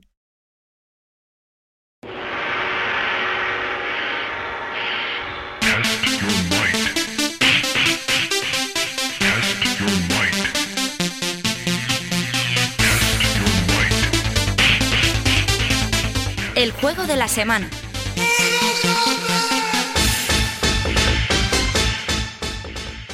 Ya estamos de vuelta, juego de la semana. Víctor con mucho Mortal Kombat 11, porque es el que toca, es el que viene después del 10 para el 11. Y después de Injustice 2 fue el 11 también, aunque no tenga nada que ver. o poco Justice sí. 11 ya. Bueno, pero sí que tiene que ver. Ahora, ahora andaré más en ese, poquito que ver. en ese sentido. Sergio ha jugado muchísimo, se ha pasado la historia, eh, ha jugado online. Víctor, Sergio no ha jugado, pero ni Sergio no ha jugado. No, de la demo. De hecho, estoy aquí porque Sergio no ha jugado. Sergio no ha jugado, Alberto no ha jugado, Javi no ha jugado. Bueno, jugué al 10 en PlayStation Now. Yo le, met- yo le metí pero- caña al 10 y a, y a Injustice 2 también bastante. Y a Injustice Me 1. gusta- de hecho, me gusta bastante el camino que está tomando en el Real Men, NetherRealm en los juegos de lucha. está, está ahora mismo en un buen camino, pero eh, últimamente. Bueno, ahora, ahora vamos a ahondar en el tema. Comenta, Víctor, cuando quieres, empieza un poquito tus, tus percepciones. en Pues como aquí yo sé que no sois jugadores de juegos de lucha, eh, pues he adoptado un, un modo de análisis un poco más interactivo, que es como un tour. Como os, explico más o menos que veis desde el menú principal, desde darle a estar hasta todos los menús que vais a ir explorando, Me ¿vale? Eh, Guíanos, Víctor. ¿puede- puede- ¿Podemos estar ante un análisis en el que, por favor, no analices el juego en ningún momento? Solo hables de los menús. Solo- es decir, si en algún momento Es que en verdad tengo aquí tres puntos de hablar del menú porque son hay, do- hay tres cosas. Bueno, en verdad son dos, pero son dos cosas que me, emocionan. yo- yo solo quiero que si en algún momento te ves tentado, por algún motivo que desconozco, a hablar de, de la jugabilidad, de los gráficos, pares. Pare- pares y pares al siguiente menú. No es por lo que me veis con. no, no, no, no es lo que tengo aquí. Bueno, eh, sin más dilación, eh, Muy bien, Vamos allá. pues vosotros sentáis en Mortal Kombat 11 y pues ¿qué veis? De estar, eh, darle tal. Y lo primero que quiero comentar de, de Mortal Kombat es como los primeros detallitos antes de empezar el análisis, es que la banda sonora es algo mágico, algo que si- siempre le ha salido en el Real increíble y lo que más me encanta es que lo escucháis en el menú principal.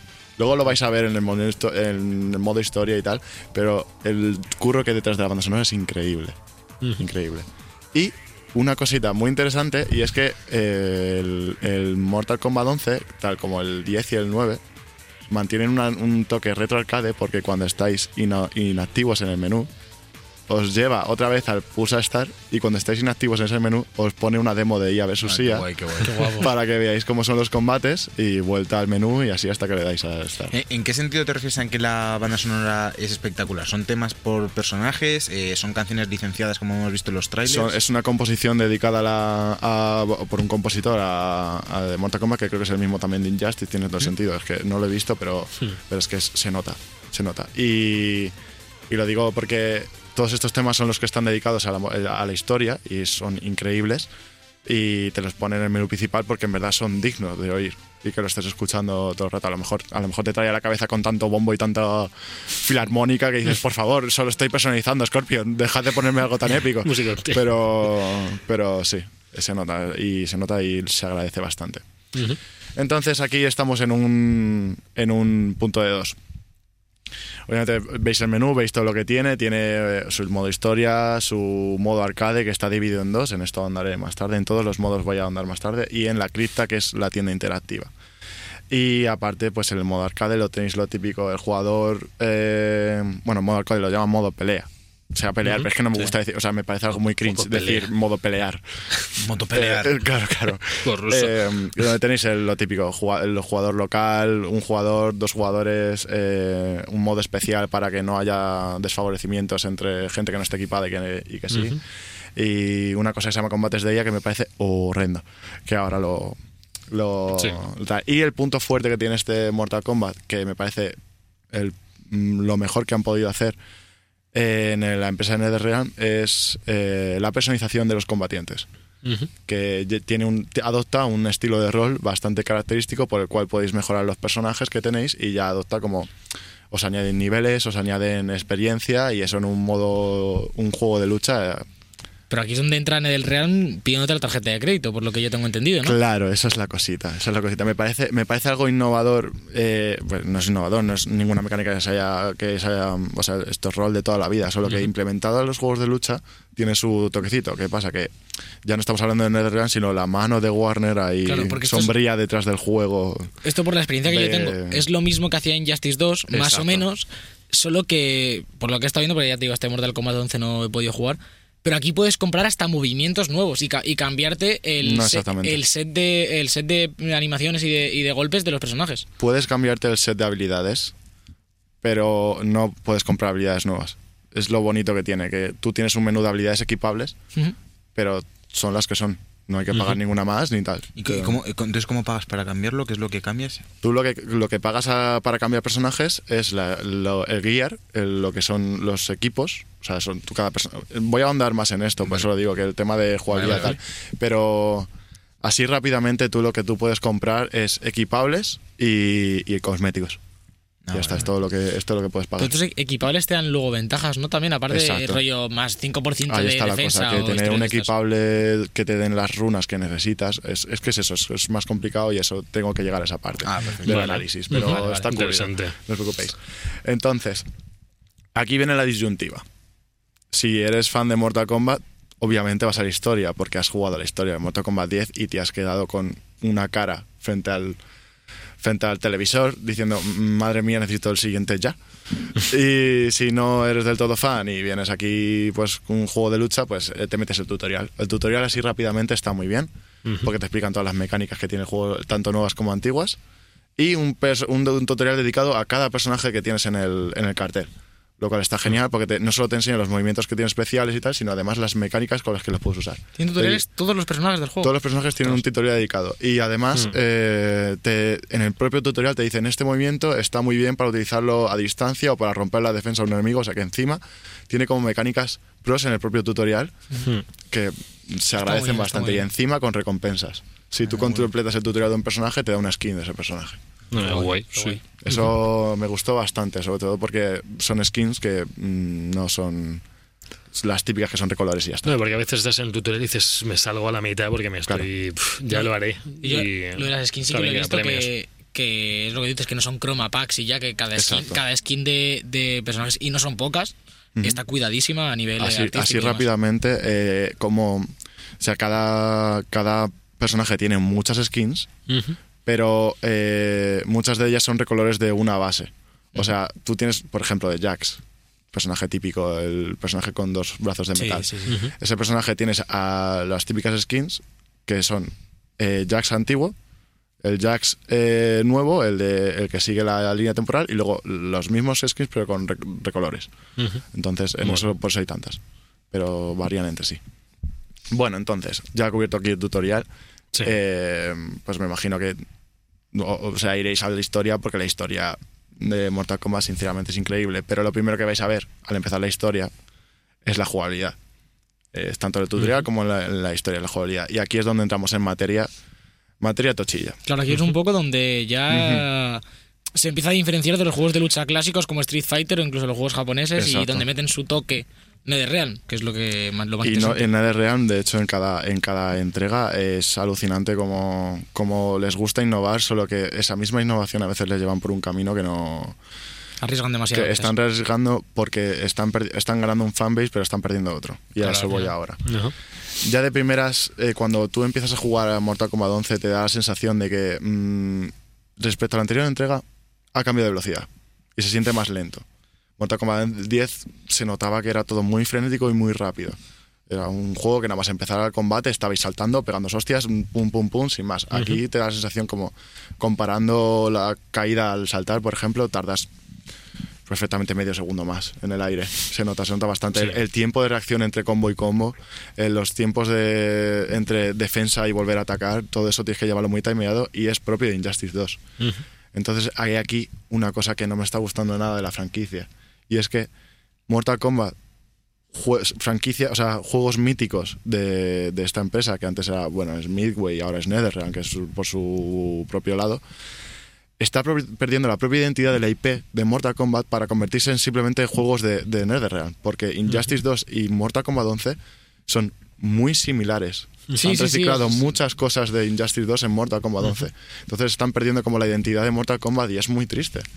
Porque Mortal Kombat mm, no se merece eso. Pero yo, yo creo que, sin ser yo fan de la saga, me gusta, y ya te digo, el 10 me flipó, pero sin ser yo fan de toda la vida, sí que me parece que hay una buena mezcla y quizás si continúan por esta línea lo vayan perdiendo más, pero sí que veo a nivel jugable son muy parecidos, eh, digamos, el feeling de juego de los juegos de NetherRealm es el mismo, pero sí que la personalidad de Injustice y de Mortal Kombat salta a la vista. Como Tal dos cual. cosas distintas. Y a mí eso me, parece, ya te digo, como, como jugador casual de juegos de lucha, que quizás un público más al que va ahora en el Realm están dejando un poquito más de lado a los pros y acercándose más al público casual. Eh, hay aquí la... Pero me, par- me parece muy atractivo eso, que, que es Mortal Kombat, es sangriento, es eh, al contrario que Injustice, que es un poco más impactante a nivel de los golpes impactan más en Injustice, pero no hay sangre y tal.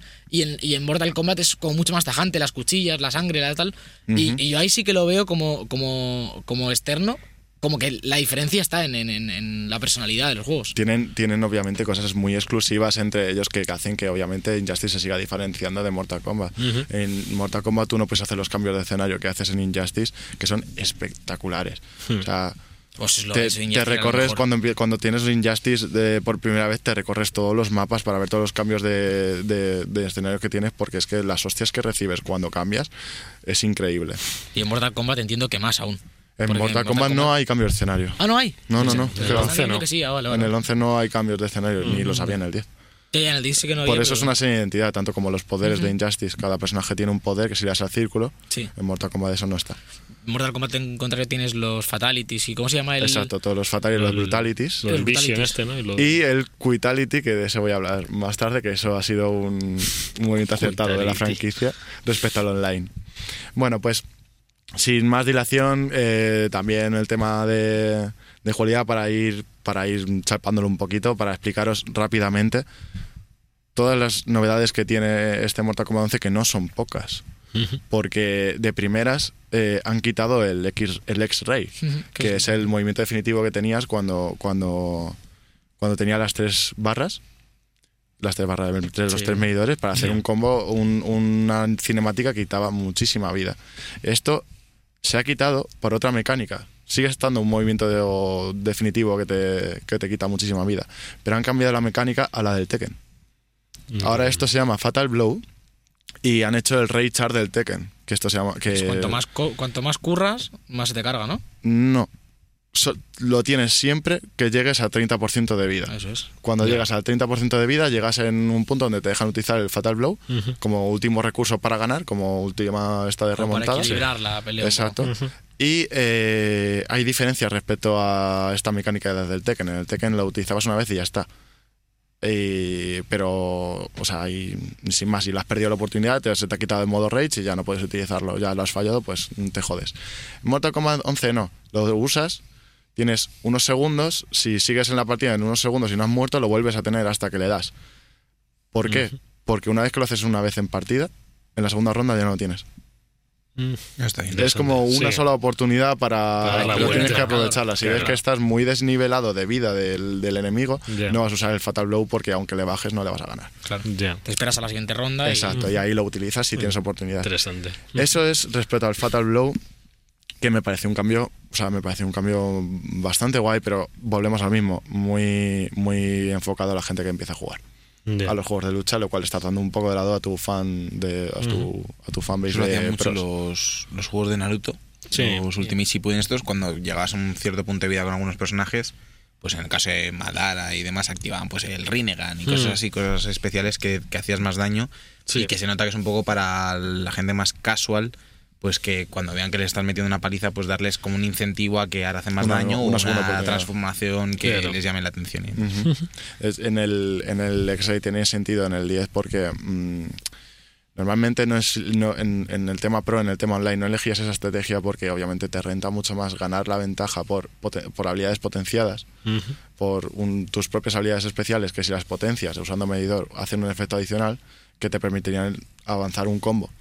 Te permitían ligar un combo y al final pues le quitabas a lo mejor media vida de una.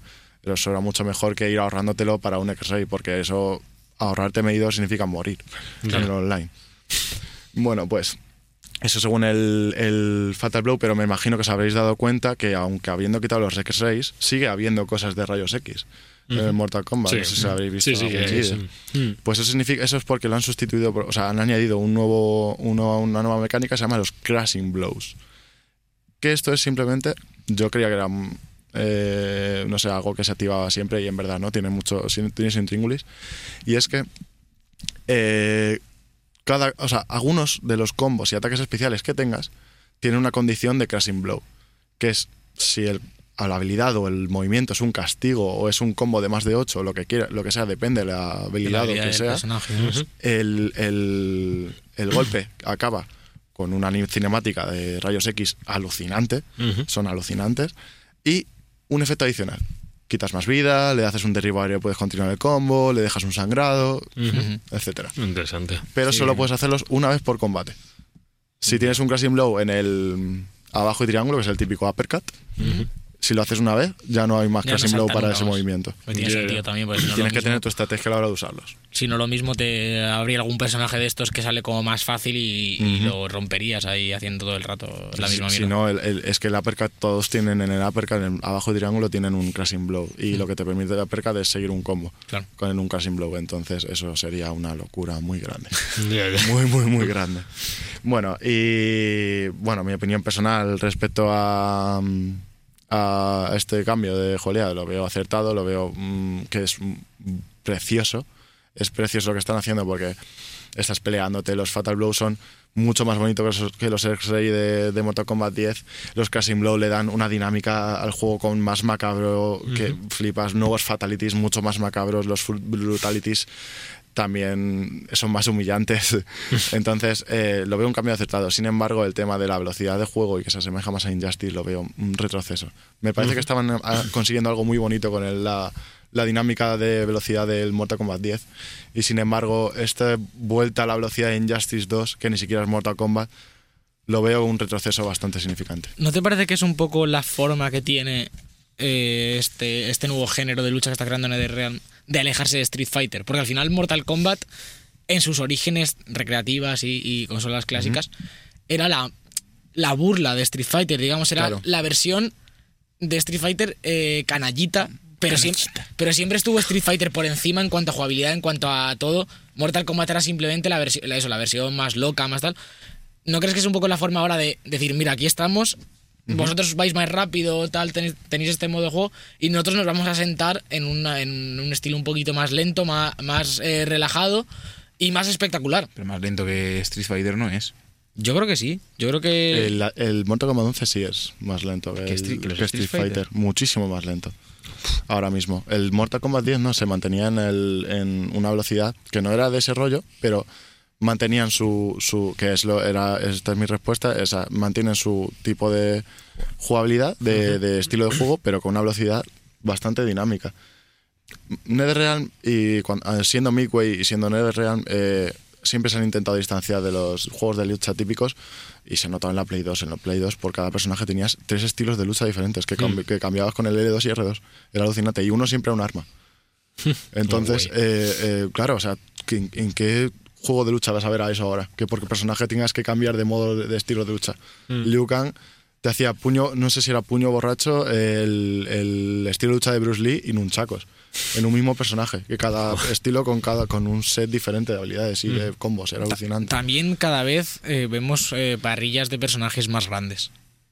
Digamos que en un Street Fighter o Mortal Kombat clásico que podías tener 10 personajes a lo mejor y ahora tienes 30 o 40 personajes que, joder, Claro, pero eh, ah, vuel- vuelvo a, a hablar de lo de Mortal Kombat distanciándose de todos los juegos de lucha. En el, en el último juego de Play 2 de Mortal Kombat es un cartel de más de 50 personajes. Porque reúne todos los personajes que han pasado por Mortal Kombat, insignificantes y significantes. Todos en un mismo juego. Y encima con, también con capacidad de crearte un personaje tú. joder. Era alucinante. Ese, bueno, no me tiréis de la lengua porque me tira aquí un programa de tres horas. Increíble. Bueno, pues voy a andar un poco ahora mismo, ya que cubriendo la historia y mm, los gráficos, pues creo que los hemos visto todos y creo que no voy a ahondar mucho, pero es que es... Víctor, una última pregunta Sí. respecto a lo anterior, que lo habíamos hablado fuera de esto, es que han cambiado la jugabilidad de todos los personajes en, Exacto, de, es- respecto al 10, que es se controlan totalmente distinto todos los personajes. Yo, por ejemplo, en Mortal Kombat soy fan de Scorpion y juego mucho Scorpion en Mortal Kombat 10 y en este quería jugarlo igual. Y Mortal, o sea, Scorpion no es para nada igual. Y como Ya. Scorpion, como casi todos, lo- creo que todos. No han cambiado todos. controles. De he aquí que están ganando un fanbase más significante en el tema person- del jugador que acaba de llegar al que lleva en la franquicia tiempo e intenta volverse pro. Sí. Le han quitado al Scorpion que sabe utilizar, le han quitado a tal que se sabía tal combo de tantos golpes, Claro, es que le esto han quitado todo eso. a nivel profesional, la gente que mainea varios personajes ahora no le sirve de nada, porque o vuelve a aprender con a ver si le gustan como están ahora, o cogen otros personajes que le puedan gustar más.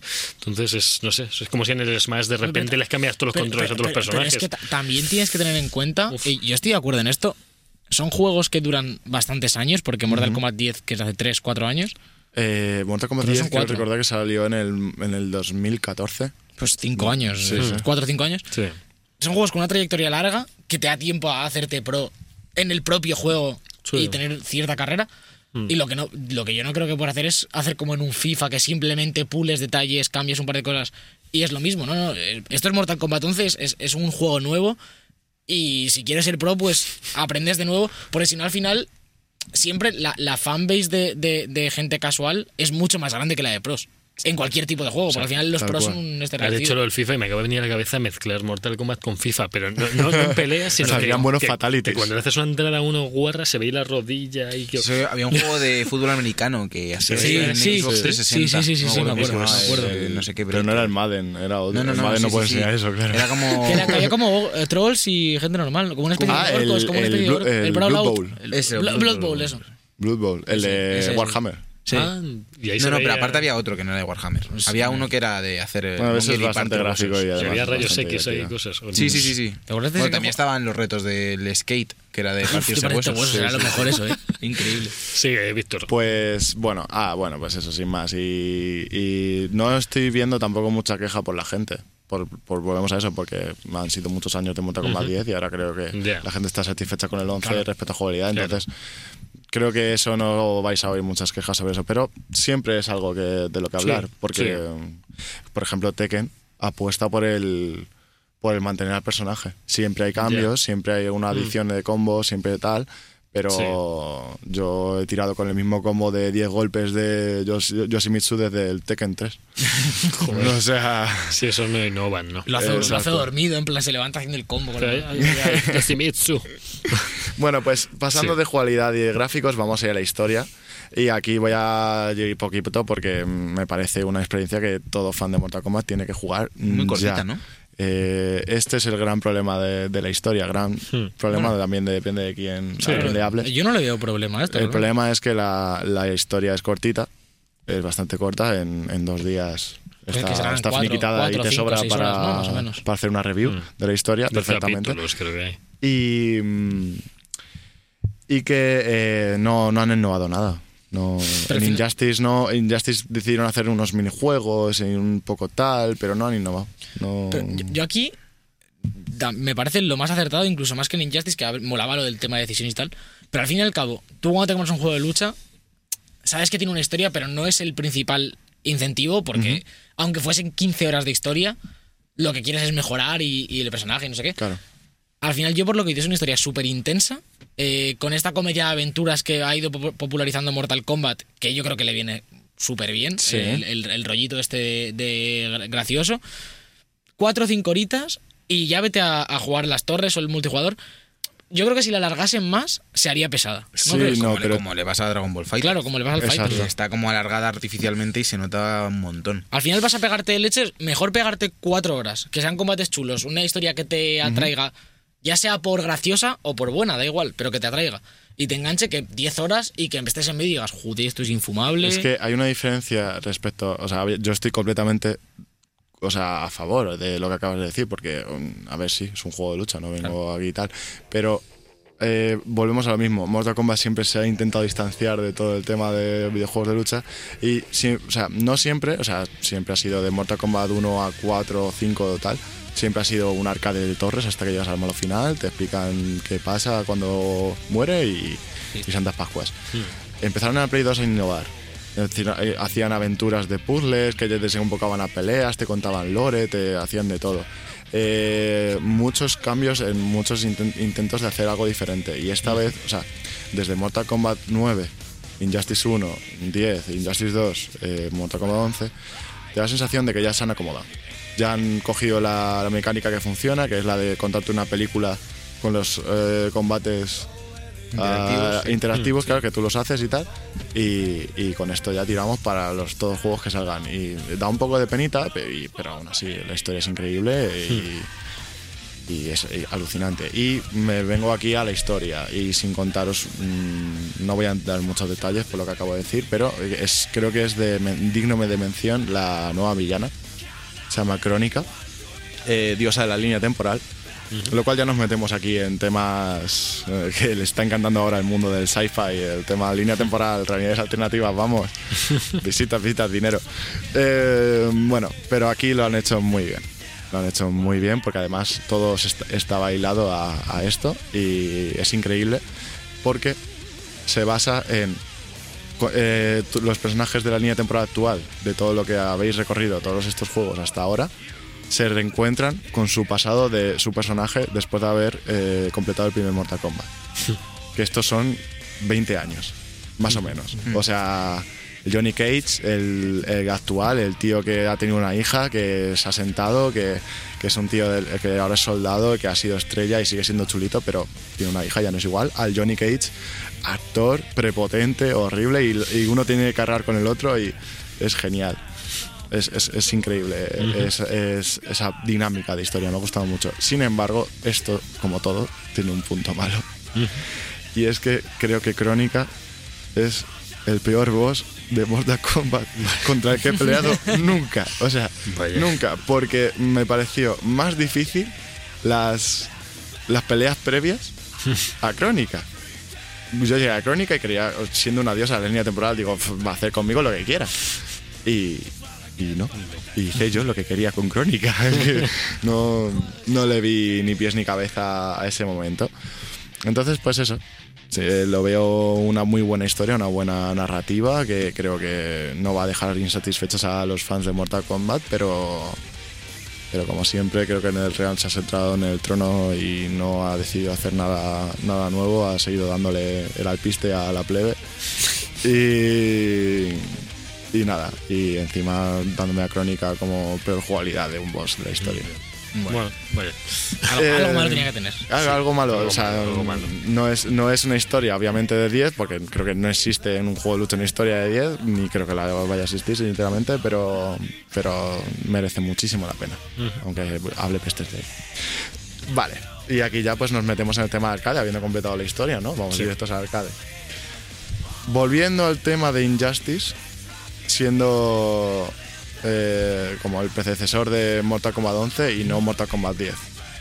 El arcade es exactamente igual que en Injustice 2. Vale. Exactamente igual. Las, las torres, o sea, en, en vez de ser planetas, como en el multiverso de Injustice 2, es, son torres temporales del Mortal Kombat 11, donde tienes un tiempo para hacerlas y si las llegas a completar te dan lo que necesites. A mí me parecía los personajes. lo mejor del Injustice esto. Me parecía la, la droguita. Es- Esto era para gente que no juega online, como yo, por ejemplo, que entro y, y me, me visten de flamenco y me mandan a casa. Lógico. lógico.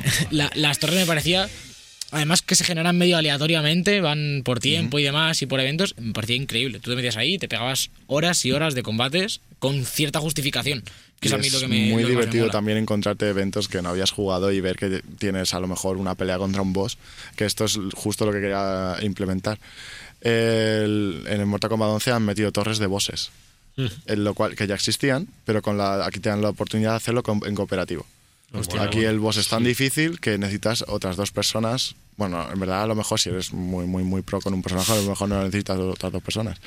Pero pero te da la opción de, oye, creo que para esto vas a necesitar ayuda. Estas son las que te metes y tienes como que quitarle toda la vida que puedas. hasta el siguiente y, el, si- y al tercero, como no le remate, habéis perdido. Este es un cooperativo, Es pero. que en, en Injustice 2 no había una eso que tú llegabas y pegabas al boss y le quitabas un, tro- un trozo de vida y él... Sí, pero este estaba en los clanes. Ah, puede claro, ser, puede tú, ser, tú, puede métete- ser. me- tú No te bien. metías en un clan en Injustice 2 y en el clan teníais un boss. Vale, Una- vale, sí, una- justo, un justo. universo, de, una torre de boss. sí, sí, sí. Y a ese boss todo el mundo le iba haciendo daño. Sí, sí, me acuerdo, me acuerdo. Entonces, el objetivo no era matarle, era bajarle todo lo que pudieras. En Mm. este no, en este tienes que matarle. pero te hace falta tres personas para matarlo. Ya. Y es bastante curioso porque mientras estáis en el banquillo podéis darle power-ups al, al aliado y, y está bastante, bastante curioso esa, esa parte. Y con una diferencia que tenía que, que no tiene Injustice y que lo hace un poco más dinámico y luego os doy mi opinión personal porque no es tan generosa como, como la de él. Pero eh, han metido una cosa bastante bien y es que puedes, con dinero del juego, no dinero real, puedes pagar una torre especificada para un personaje. Entonces tienes un huequecito ahí donde tú llegas y pone torres invocadas. Te meten en el cartel de, com- de combatientes y te dice, ¿quieres hacer una torre específica de este personaje? Cuesta 25.000. Lo pagas y te dan equipo específico para eso. Es como que tú pides la torre, Mm.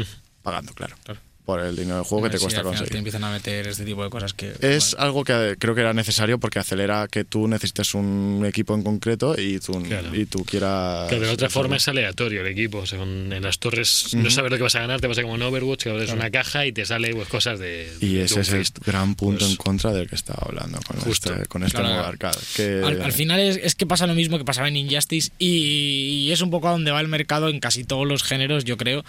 Hmm. Y que bueno, que de hecho ya eh, era una declaración de intenciones cuando el primer día de juego ya NetherRealm decía, tranquilos que vamos a bajar el rollo de los micropagos con un parche, cuando el juego todavía no estaba ni a la venta. La Claro. noticia de vamos a rebajar los micropagos salió Mm. antes del lanzamiento del juego. Sí. Se ven es las que, intenciones. Se ven es las que intenciones. se ven las intenciones por muy... Aunque pff, sigo diciendo que, y esto es la opinión personal y, y que, me, que me vengan a pegar en el, este de comentarios, me da igual, todos contra, yo contra todos. Juego a juegos de lucha, Hay buen soy poderoso. ahí, que, eh, que aquí esto es la mano de Warner haciendo así detrás de Nedra, en plan la de mano Superman. Exacto, exacto. Pidiendo dinerito por jugar a los juegos de plebeyos, claro. O sea, recompensaron, en verdad, la gente que había comprado el juego, recompensaron con dinero del juego, ¿no? Por todo esto de. Sí, eh, de hecho, en el tercer día que estaba jugando me, me llegó una notificación diciendo: Sentimos los problemas de economía que tiene el juego, toma aquí un montón de pasta para que te tires la vida en la cripta. Claro. Y te comas un montón de sustos, porque joder con la cripta. ¿Por qué? Joder. ¿Qué- qué sucede? Ahora, ahora llegamos ahí. ahora llegamos ahí. Bueno, pues tema de historia chapada. Va, y tema de arcade también un poco, pues mm, sinceramente quien haya jugado Injustice sabe cómo es, es un modo arcade variable en el que es un poco frustrante porque eh, si quieres el equipo que necesitas y te dice que ese equipo sale en las torres del tiempo, estás jodido. Porque eso significa que a lo mejor te tienes que esperar a que lo saquen la semana que viene en una torre que es temporal y a lo mejor dura una hora. Eh, Yo no tengo tiempo para estar mirando tu juego a ver cuándo sale la máscara que necesito de, de Scorpion o de Noob Saibot, ¿sabes? Esa es la cosa.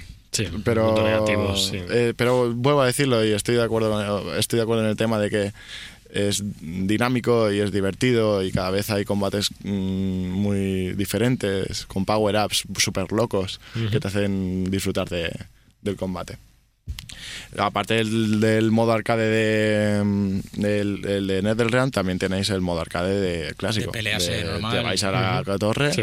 eh, cada dificultad de la torre depende de los enemigos que haya y de la, y de la dificultad que le pongas tú. Y cuando lo pasáis tenéis una escena final del personaje ganando a Crónica, que ya os digo que no va a costar mucho. Y, y, y nada, y, y nada, y sin más. Eh, típico arcade de un juego de lucha. Entonces, eh, voy a comentar un poco también, porque creo que eh, es de Mortal Kombat una seña ya de identidad del tema de la cripta. No sé si sabéis qué es la cripta de primeras o... Sí, yo lo, yo lo probé bastante en el, en, el, on- en el 10, que esto, era, esto es el rollo este que te metes ahí a dar vuelticas y abrir cofres. Es una Realmente. tienda, es la tienda del juego, pero es una tienda interactiva. Que te cuenta una aventura y es una historia y tú eh, son, vas haciendo puzzles y todo eso. En este, eh, antes, en el 10, era primera persona y era un juego mm, muy retro. Sí, muy, sí, sí, sí. muy hacia adelante, son tres pasos y es solo a la vez Era- dando. era como un tablero, era como especie Exacto, era un tablero, por casillitas. Y, Y en aquí verdad es en estaba- tercera persona, ¿no? Aquí se Ah, esto es ocurra en como todo persona. un modo loco, vas con una, antor con una antorcha, con algo en la mano, vas, ¿no? vas con muchas cosas. es que la cosa es que eh, en Mortal Kombat 11 han escondido muchísimo lore, en, en- muchísima historia escondida en la, en la cripta. Ya de primeras es controlamos un personaje que no sabemos quién es. No tenemos ni idea de quién es y, y eso está volviendo a la gente un poco loca. Porque es como, ¿quién es este tío? ¿Quién es este ninja? Porque encima tiene una máscara de ninja, de qué, qué clan pertenece y, y qué hace aquí. Y no solo eso, sino que te vas encontrando cosas que han pasado a personajes que no están en el, en el cartel de Mortal Kombat que antes sí estaban. Vas a ver que le ha pasado a Kenshi, a Ermac, a muchos de- a Reptile, que tampoco está, también me, me dolió también, es uno de mis personajes favoritos. Y, y vas a saber qué, es- qué ha sido de ellos en este modo de juego.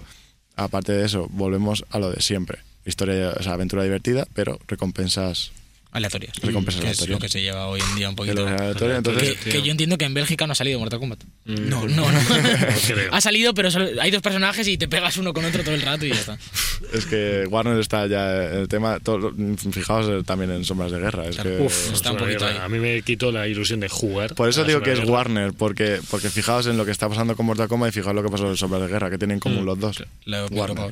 Algún día dirán, oye, vamos a quitar las cajas aleatorias como hicieron en Sombra de Guerra. O sea, Mm. en Sombra de Guerra te, te afectaba la historia, eh, las cajitas, que Y es aparte, peor. quitaron lo de lo que decía Alberto de la interacción de agua, que antes se caía el número y ya, ya no se cae.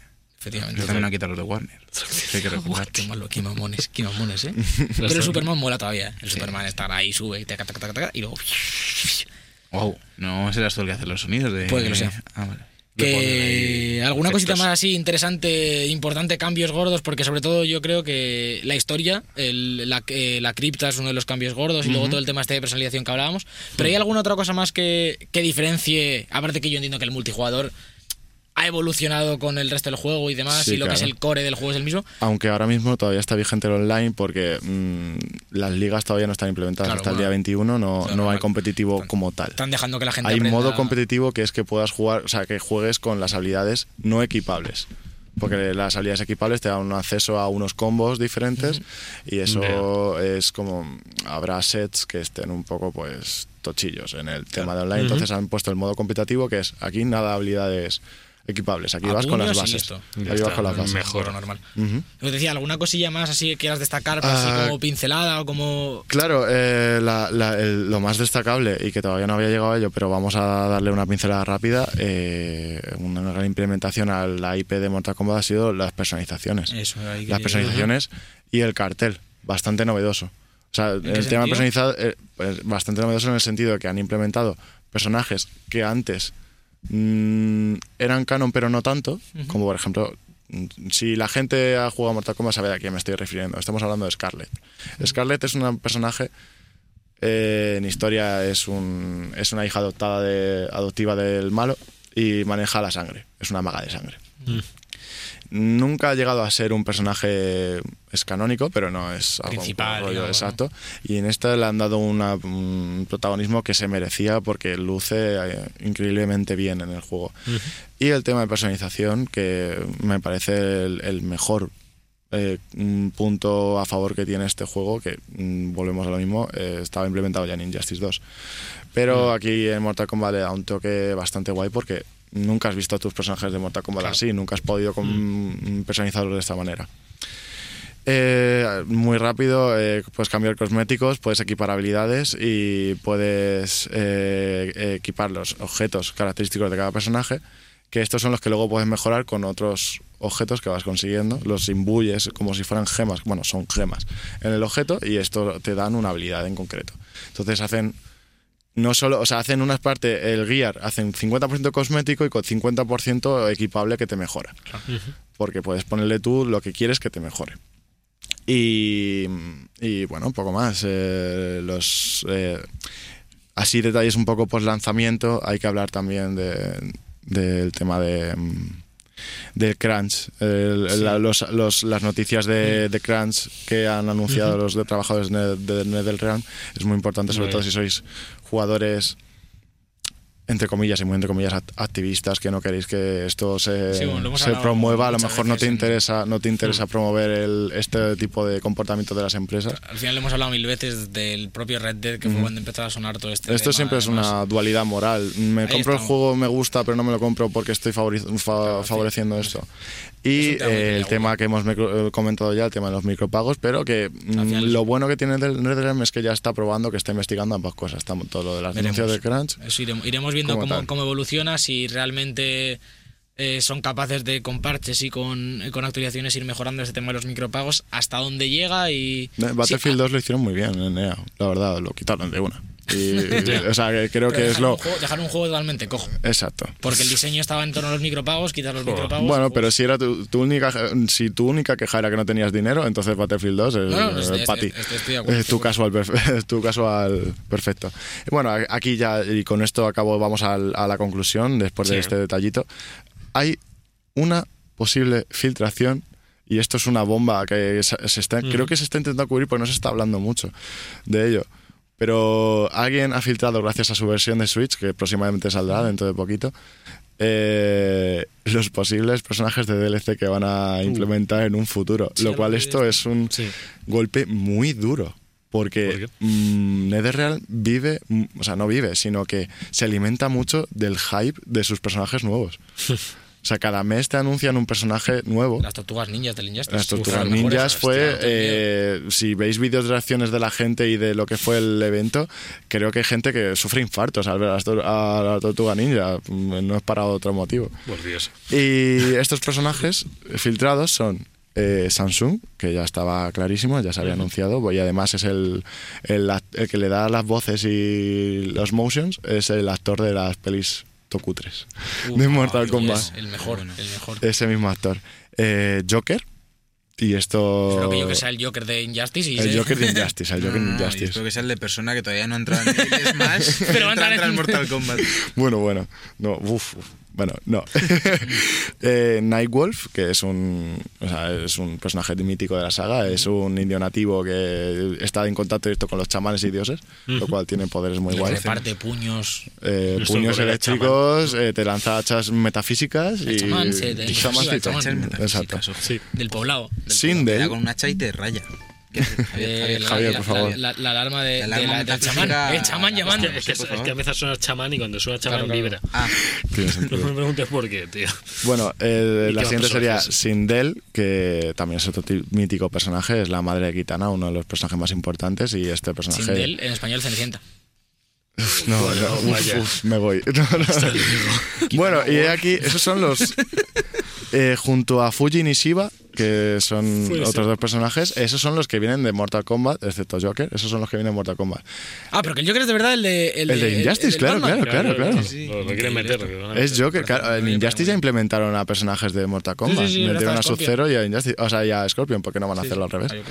Y, y aquí, aquí vienen los que no pertenecen a Mortal Kombat, y lo cual es una sorpresa que está bastante bien. Uno es Ash Williams, protagonista de Evil Dead, el tío ¡Ostras! este que tenía una motosierra en el Qué brazo. bueno, qué bueno. Spawn, Uf, eh, Spawn es un es un protagonista de cómics de creo que era de Vértigo que son de los mismos creadores de Hellboy Sí, verdad, creo que a lo mejor me estoy colando bastante Lo, dibuja el mismo que, que a Venom. el sí Spawn. es el mismo diseñador y nombre es un es un antihéroe Ted McFarlane. Ted Guapito, guapito. Se llama. y aquí el- la mayor sorpresa que a mí que yo me he quedado loquísimo al leer esto todo esto está sacado de código fuente vale no es no es oficial y no es no es Sí, eh, definitivo puede que esto no sea verdad pero he aquí uno que se llama o sea que es Terminator Ojalá, chaval. Terminator, Con el lo juego, que- con los DLCs. Está, está puesto como, como que sería DLC. Está en la carpeta de fuente del Switch, en la carpeta de DLCs. Estaba ahí un archivo que se llamaba Terminator y, y está A lo todo mejor el es un virus pues- que te borra el juego de la consola. Joder. Entonces, no. pues la conclusión de Mortal Kombat 11, sin, sin explayarnos mucho, Los es puntos positivos, los puntos, puntos, negativos, así un los poco. puntos pros. eh, Pues hemos hablado de ello. Gráficos increíbles, muchas posibilidades de persona- personalización y jugabilidad mejorada debido a las nuevas mecánicas, historia divertida, etcétera. Los Quitalities. Eh, Ah, no hemos hablado de Quitality. tío. Quitality es una es, es un es una movimiento que no, en verdad no lo haces tú. Es una animación que sale cuando tu cuando tu contrincante abandona en online. Y como- o, se suicida o explota o algo así. Y hay diálogos guapo. hay diálogos específicos para, Guapo. para los personajes que ganan con, con un Quitality, diciendo que decepcionante o que, de- que tengo- depresión de persona o algo así. Le tengo muchas ganas a este Mortal Kombat, tío. Pero Uy, muchas. pues con este análisis te va a entrar más. Y los únicos contras que tiene este juego que son los que arrastran siempre, sistema aleatorio de recompensas, modo arcade sin innovaciones y repetitivo, historia corta, pérdida de la identidad de Mortal Kombat como, como franquicia. Y, eh, Y Warner. y precios exclusivos. Porque he de decir, y a esto voy con los precios y ya acabo el análisis, Sí. eh, 70 euros eh, en, en PS Store y, Lo normal y Microsoft Store, lo normal de un juego de salida, pero aquí lo que no es normal. Son 70, 70 euros de juego, 60 si está en Steam, Sí. Eh, pero el pase de temporada, que esto no varía en las plataformas, son 40 Pero euros. es, es- es que es lo normal, volvemos a lo de siempre, que ya sea el FIFA, ya sea el Mortal Kombat, ya sea el Call of Duty, cualquier Pero juego aquí ya que- estamos eh, superando el porcentaje de la mitad que vale el juego base. Sí, pero Sí, sí, en, sí, en sí. propor- en proporción eh, precio, contenido de DLCs, los juegos de lucha son los que peor parados salen. Sí, porque al final Sí. es un, personaje o. Cinco o euros vari- por o personaje. mira, mira el propio Smash, son Claro. 7 pavos, ¿no? Por Por personaje. y escenario. En así. este van a ser Treinta. 6. Claro, pero- 6 pero es euros que por 30 euros costaba, o 20. Lo- luego te 25, metes, creo, el- te metes al Rage, por ejemplo, que hablábamos antes en las noticias, y te costará, no sé cuánto te costará, entre 20 y 40 euros el Season Pass. Ponle 40 a lo máximo, pero al final es que tienes dos zonas nuevas que explorar. ¿No os parece que es mucho más atractivo? Mucho más contenido. sí. Es decir, Sí, que luego es sí, verdad que si claro. tú eres fan del juego de lucha, eh, que te metan al Joker como personaje, Exacto. está de puta madre porque Mm. si eres fan vas a echarle 50 horas solo a ese personaje, que tiene sentido. Pero sí que, Y de- esto ya lo han hecho antes con Predator Claro. y con Alien en Mortal Kombat 10. que es normal, pero de cara al consumidor sí que es lo que dice Sergio, que da la sensación de que es mucho menos contenido que, que en un RPG. El DLC de Witcher son. Pero al final lo que hace la gente es esperarse la edición completa con los 57 Ya. personajes por el mismo precio o mucho menos y ya está. Hay una ventaja que tienen estos juegos de, de lucha a la hora de, de comprarte DLCs y es que mm, si un personaje lo juega, o sea, te lo compras es porque crees que vas a jugarlo según las mecánicas. Claro, claro. Lo cual no, nunca, casi nunca vas a pillar el Season Pass si ese personaje no te llama. Si, por Claro. ejemplo, Shiva o Fuji no te gustan, porque no, de primeras no te gustan y ves el gameplay y tampoco te apasionan, vas a decir, pues, pues no, me los pido. Claro. Y te ahorras un dinero. Claro, pero como, como no sabes qué personajes van a salir, pues tú te compras el Season otra. Pass y a ver qué pasa. O sea, la gente esperará, imagino que no te gastas 40 euros sin saber qué te trae. No sé, es como Nintendo. Yo no me gasto los 25 si no sé qué personaje va a meter en el Smash. Además de Joker de Persona 5, a ver qué más meten. Ya. Mm, Pero la no verdad es que no lo dicen. No, Claro, pues eso, hay que esperarse y, claro, ve jugando con este y mientras vamos anunciando el resto. Tal cual. Y si se le han filtrado y van a ser esos, pues bueno, la gente ya sabe. Seguramente no. Seguramente Cambien eh, cosillas. Es que esto ha sido una, filtra- una filtración, y vuelvo a decir filtración entre comillas, Sí. porque es algo que se está haciendo viral, pero viral a escondidas, lo cual me, me, me impacta un poquito, porque si fuera una filtración real Ya. se daría mucho más hype y no está siendo el caso. Pero bueno, yo lo he dado ahí como dato y tal, y bueno, ya está aquí, y está aquí el Bueno, análisis. este sido el análisis de. Víctor, análisis súper detallado que para todos los fans de los juegos de lucha, que no somos nosotros tres, Alberto se, se piensa que sí. A mí me gustan. Pero- yo, no, me yo- gustan, yo no me pero no declaro fan, yo me lo paso Sí, muy pero- bien. Y sobre todo lo que decía antes, con estos juegos de ND Real, para mí, de todos los que es- juego normalmente son los que más me enganchan, sobre todo por el tema de las torres y, y de, y de los personajes y demás, que al fin y al cabo son los que mejor te permiten eh, eh, ajustar la dificultad a tu forma de jugar, diría yo. Y la verdad es que sí, me, me parece que es, que es buen camino el que están tomando la parte de Real. Luego ya lo que dices de Warner, pues bueno, ahí están. Pues hasta aquí el análisis en profundidad que nos ha hecho Víctor. Hoy nos podéis quejar de detalles, porque los hemos dado todos, no como la semana pasada, que si, si se podía quejar la gente. Esta vez no podéis quejaros, chicos. Así que os dejamos con un poquito de este tema de Ice Cube del trailer de Mortal Kombat y pasamos a hablar de los jueguicos.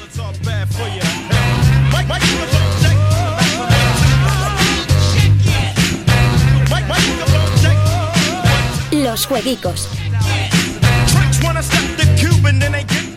Y ya estamos en los jueguicos, los lanzamientos de esta semana, que no viene floja, la verdad, está bastante bien.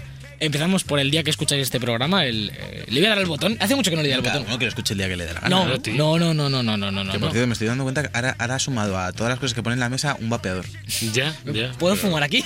No sé, yo no lo entiendo. Yo ya me estoy Eh, perdiendo. Y se va a tener los clinics también. Eh, el próximo día tengo la Play, si me lo la permitís. Switch un día. También, también.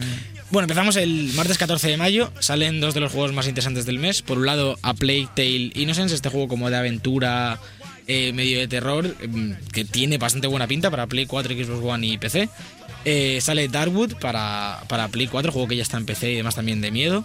Eh, Feudal Alloy para Play 4, un juego que ya está en PC, estilo indie, yo creo que ya lo comentamos en su día. Estilo indie. Y luego el, probablemente el juego del mes, Rage 2, que se desbloquea esta noche eh, para PC, Play 4 y Xbox One, que tiene una pinta bastante loca. Para PC está en Steam y en la tienda de de Bethesda, Bethesda. que ya me han hecho bajarme el launcher de Bethesda, que ya estoy a todo. Ya estaba, ya basta Epic Games, Bethesda, Uplay, Steam, todos fuera. Eh, todo por consola de Rage comandos de 2 Windows. no está exclusivo de la Epic, ¿no? No, Rage no, 2 está la de Bethesda. en la de Bethesda Vale, y en y Steam. en Steam. Sí. Eh, sale Redout, eh, este juego del estilo F0, Wipeout y demás para Switch.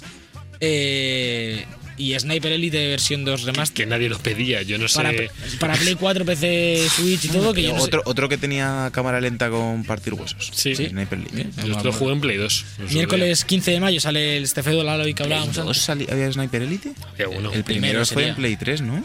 Yo hubo que en. Play 2. Yo en que se vale, vale. jugué de Aquí que- disparos de aquí 80 con- metros y. Aquí con Play 4 de salida sacaron el de África, creo. Sí, que sí, había uno, había uno. Sí, el, el el primero, versión 3, el V3. el primero está para Play 2 y para Wii. Ojo. Y, y ojo. luego, y luego está para Play 3. Estaba hasta para Play 4. Ha pasado- lleva, lleva desde Play 2 hasta Play 4 el primer Sniper. es que va retrocediendo en el tiempo y, y en todas las consolas están todos. Sacaron como, hicieron cuatro del tirón y, y Y ya, tiran, ya tiran. Eh, lo que decía, el miércoles sale Feudal Alloy para Xbox One. Lo hablábamos para Play 4, pues. Algo eh, gordo viene ahora. Y ahora viene una de las cosas más interesantes de- del mes, una de estas colecciones de, de Konami. El jueves 16 de mayo sale de Capcom. de Capcom. Oye, uy. No, no, esto es de Konami. Por eso, que no es de Capcom Ah. como tú dijiste en un Uf, programa. Eh, Castlevania Anniversary Collection, eh, con bastantes jueguitos para PC, Play 4 One y Switch, que yo este seguramente le den Switch. eh, este tipo de juegos ya sabéis que me gustan mucho y, y es uno de los padres del género, Metroidvania, lo dice el título. Y yo seguramente le dé. Sale, Casi dice.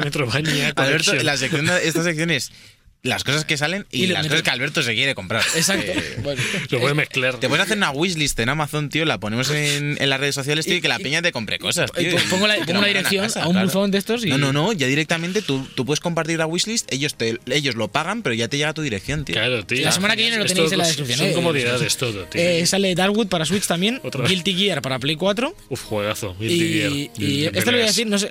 Ah, sí, sí, ya sé cuál es. El de padre, este que es como un juego de terror survival horror. De padre. Sale para, para Play 4. Pues tiene bastante buena pinta, ¿eh? Pero de padres con DH, ¿no? Con D. no De Eh, padre. sí, y ya para acabar la semana, viernes 17 de mayo, Bueno. vuelve a salir Darkwood para Xbox One porque esto es cada Joder, día para una. Darkwood. Cada día para una. El Eh, juego del mes. Sale Dragon Slayer Trilogy para Xbox One, que esto.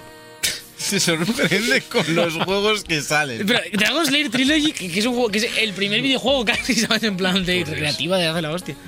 Y Guilty Gear, eh, 20th Anniversary Edition, otra vez, esta vez para Play 4 y, y Switch. He puesto Sal- para los de juegos de lucha, la Guilty Gear. Salen dos esta semana para 20 Play 4. aniversario. Eh, miraoslo. ¿eh? Ya Yo ¿no? Víctor, tú como, como fanático de juegos de lucha, Guilty Gear, Guilty y los Gear, Bad Blue deberías mirarlos, son juegazos. Guilty Gear y ese tipo de juegos están, están, están ya jugadísimos. Están ya trade- tradiísimos en mi casa. Ya no se admite la Play. Ya- ya está, no, está ya en plan, otra vez pesado, vete de aquí. Ha veni- ha ve- has venido con un análisis ex- ex- exhaustivo de, de un juego de lucha y viene Javi a recomendar. No sé, como A si- recomendar un juego de como lucha, Si sí, vienen sí. los jueces de Masterchef y le recomendamos la tortilla francesa. Oye, sí, eso está de Sí. puta madre. Pero Bueno, tú, bueno, tú bueno. has comido una tortilla francesa. Eso, eso, ojo con eso, Bueno, eh. yo es por si acaso, no sé. Pues no sé. fíjate que de Guilty Gear está bastante desinformado y esto ha sido. A ver, sabía que estaba. Había ahí algo, pero no. Alberto es que- lo sabía también. Se ha sorprendido un Le poco. gusta mucho, ese tipo de juegos le, le gusta mucho.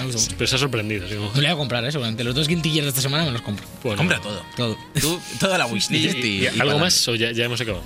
Eh, no, yo creo ya, ¿eh? ¿No hay más? No. No.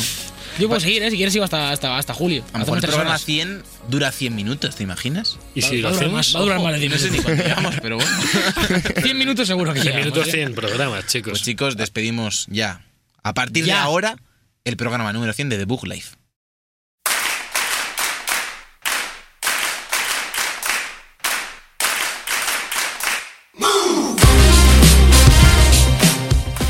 Y hasta aquí el programa número 100 de The Book Life. Ha sido un placer estar con vosotros esta tarde, como siempre. bueno, esta Javier tarde y, López. lo- y los 100 ¿Me programas. dejas decir tu nombre? ¿Me dejas decir tu nombre? Javier Que López. yo me los. Eh, 100 programas, Sergio. 100 programas. Víctor está en el, en el Que mejor no os he dicho sitio nada donde que ver los 100. todavía, pero chicos, enhorabuena. No, Sí, 100 programas se sí, dice sí, muy sí, rápido. sí, sí. Esperamos en comentarios, eh, además de esas disputas sobre horas, duraciones y, y esas no conexiones a internet, esperamos esas felicitaciones porque nos encantan que nos felicitan. Ah, Por la camiseta de Bug Podcast nos podéis felicitar también, ha sido muy no, currada. no, no, no nos lo hemos puesto los tres ningún día. Yo voy de M21 hoy. Yo me lo he puesto el día para ir a la trabajar. radio. Viene no, de curro, viene de curro. Am, no hemos Blanco. comentado tampoco el, ¿El tema el, el tema de walkthrough. ¿Qué tema? ¿Qué tema? Ah, el Verán Wolf, sí, sí. Quizá Hemos- aparezca el canal de YouTube. Javi y yo hemos propuesto que Sí. depende de las escuchas y tienes buena aceptación, Sí, eh, si gente le podríamos podría hacer un pequeño walkthrough de, de la historia y comentando un poquillo Perfecto. Curiosidades. Ma- O Nadie sea, más. si alguien sigue aquí, a este, prun- a este punto del programa, que ya es el Sí. final, que, Que se sepas que, te queremos. hardcore, Que muchas gracias por estar aquí. pues decid- dejad en los comentarios si queréis el walkthrough de Mortal Kombat. Alberto, muchas gracias por haber venido, Alberto Blanco. No, gracias a ti por aguantar hasta aquí. 100 programas Lo conmigo. del vapeador, tío, ya, eso ya Sí, me, sí, me sí, parece ya falta de respeto, tío. Es falta de Eh, respeto. Y lo ha creo que- usado, Creo que además. debería hacer una cosa por los 100 programas, ¿no? ¿El qué? No, no, no, Algo- no tires las algo- llaves. Algo así como. No, no, no, No le des al mic, tío, no le des. Y encima falla, tío. Eh, Víctor Martín, muchas gracias por tu análisis. Muchísimas gracias por Cada invitarme. vez por que salga un venir, juego de, de partir huesos, estás aquí. Vamos, sí. invitadísimo. Encantadísimo y, me- y vamos, y curro como el que más si me traéis aquí. Más que Alberto. Gratis. claro. Seguramente. No es muy difícil, no es muy difícil. Muchas Gratis gracias a todos y- los oyentes que nos habéis acompañado durante estos 100 programas de The Book Live. Os recordamos que nos podéis seguir en todas las redes sociales, que son más de 100 personas ya las que nos siguen. Ahí, ojo, Sí. eh. Quizás. Ah, en un en día- YouTube un no. día igual haremos. ¿o no? En Pues YouTube hay menos de 100. Ser. Bueno, sí. Lo tengo que decir. Sí, sí. Eh, a ver si os ponéis las pilas también, ya que, ya que estamos. y pico, sí. Oye, meteos en el canal de YouTube. Y muchas gracias también, como todas las semanas, a Jorge Blanco, que está aquí editando el programa en el control técnico. Yo soy Soy Cerquira y nos veremos la semana que viene con el programa 101 de The Book Live. Hasta luego. Adiós. Un brazo. The Book Live, un programa de videojuegos bugueado con Javier López, Sergio Cerqueira y Alberto Blanco.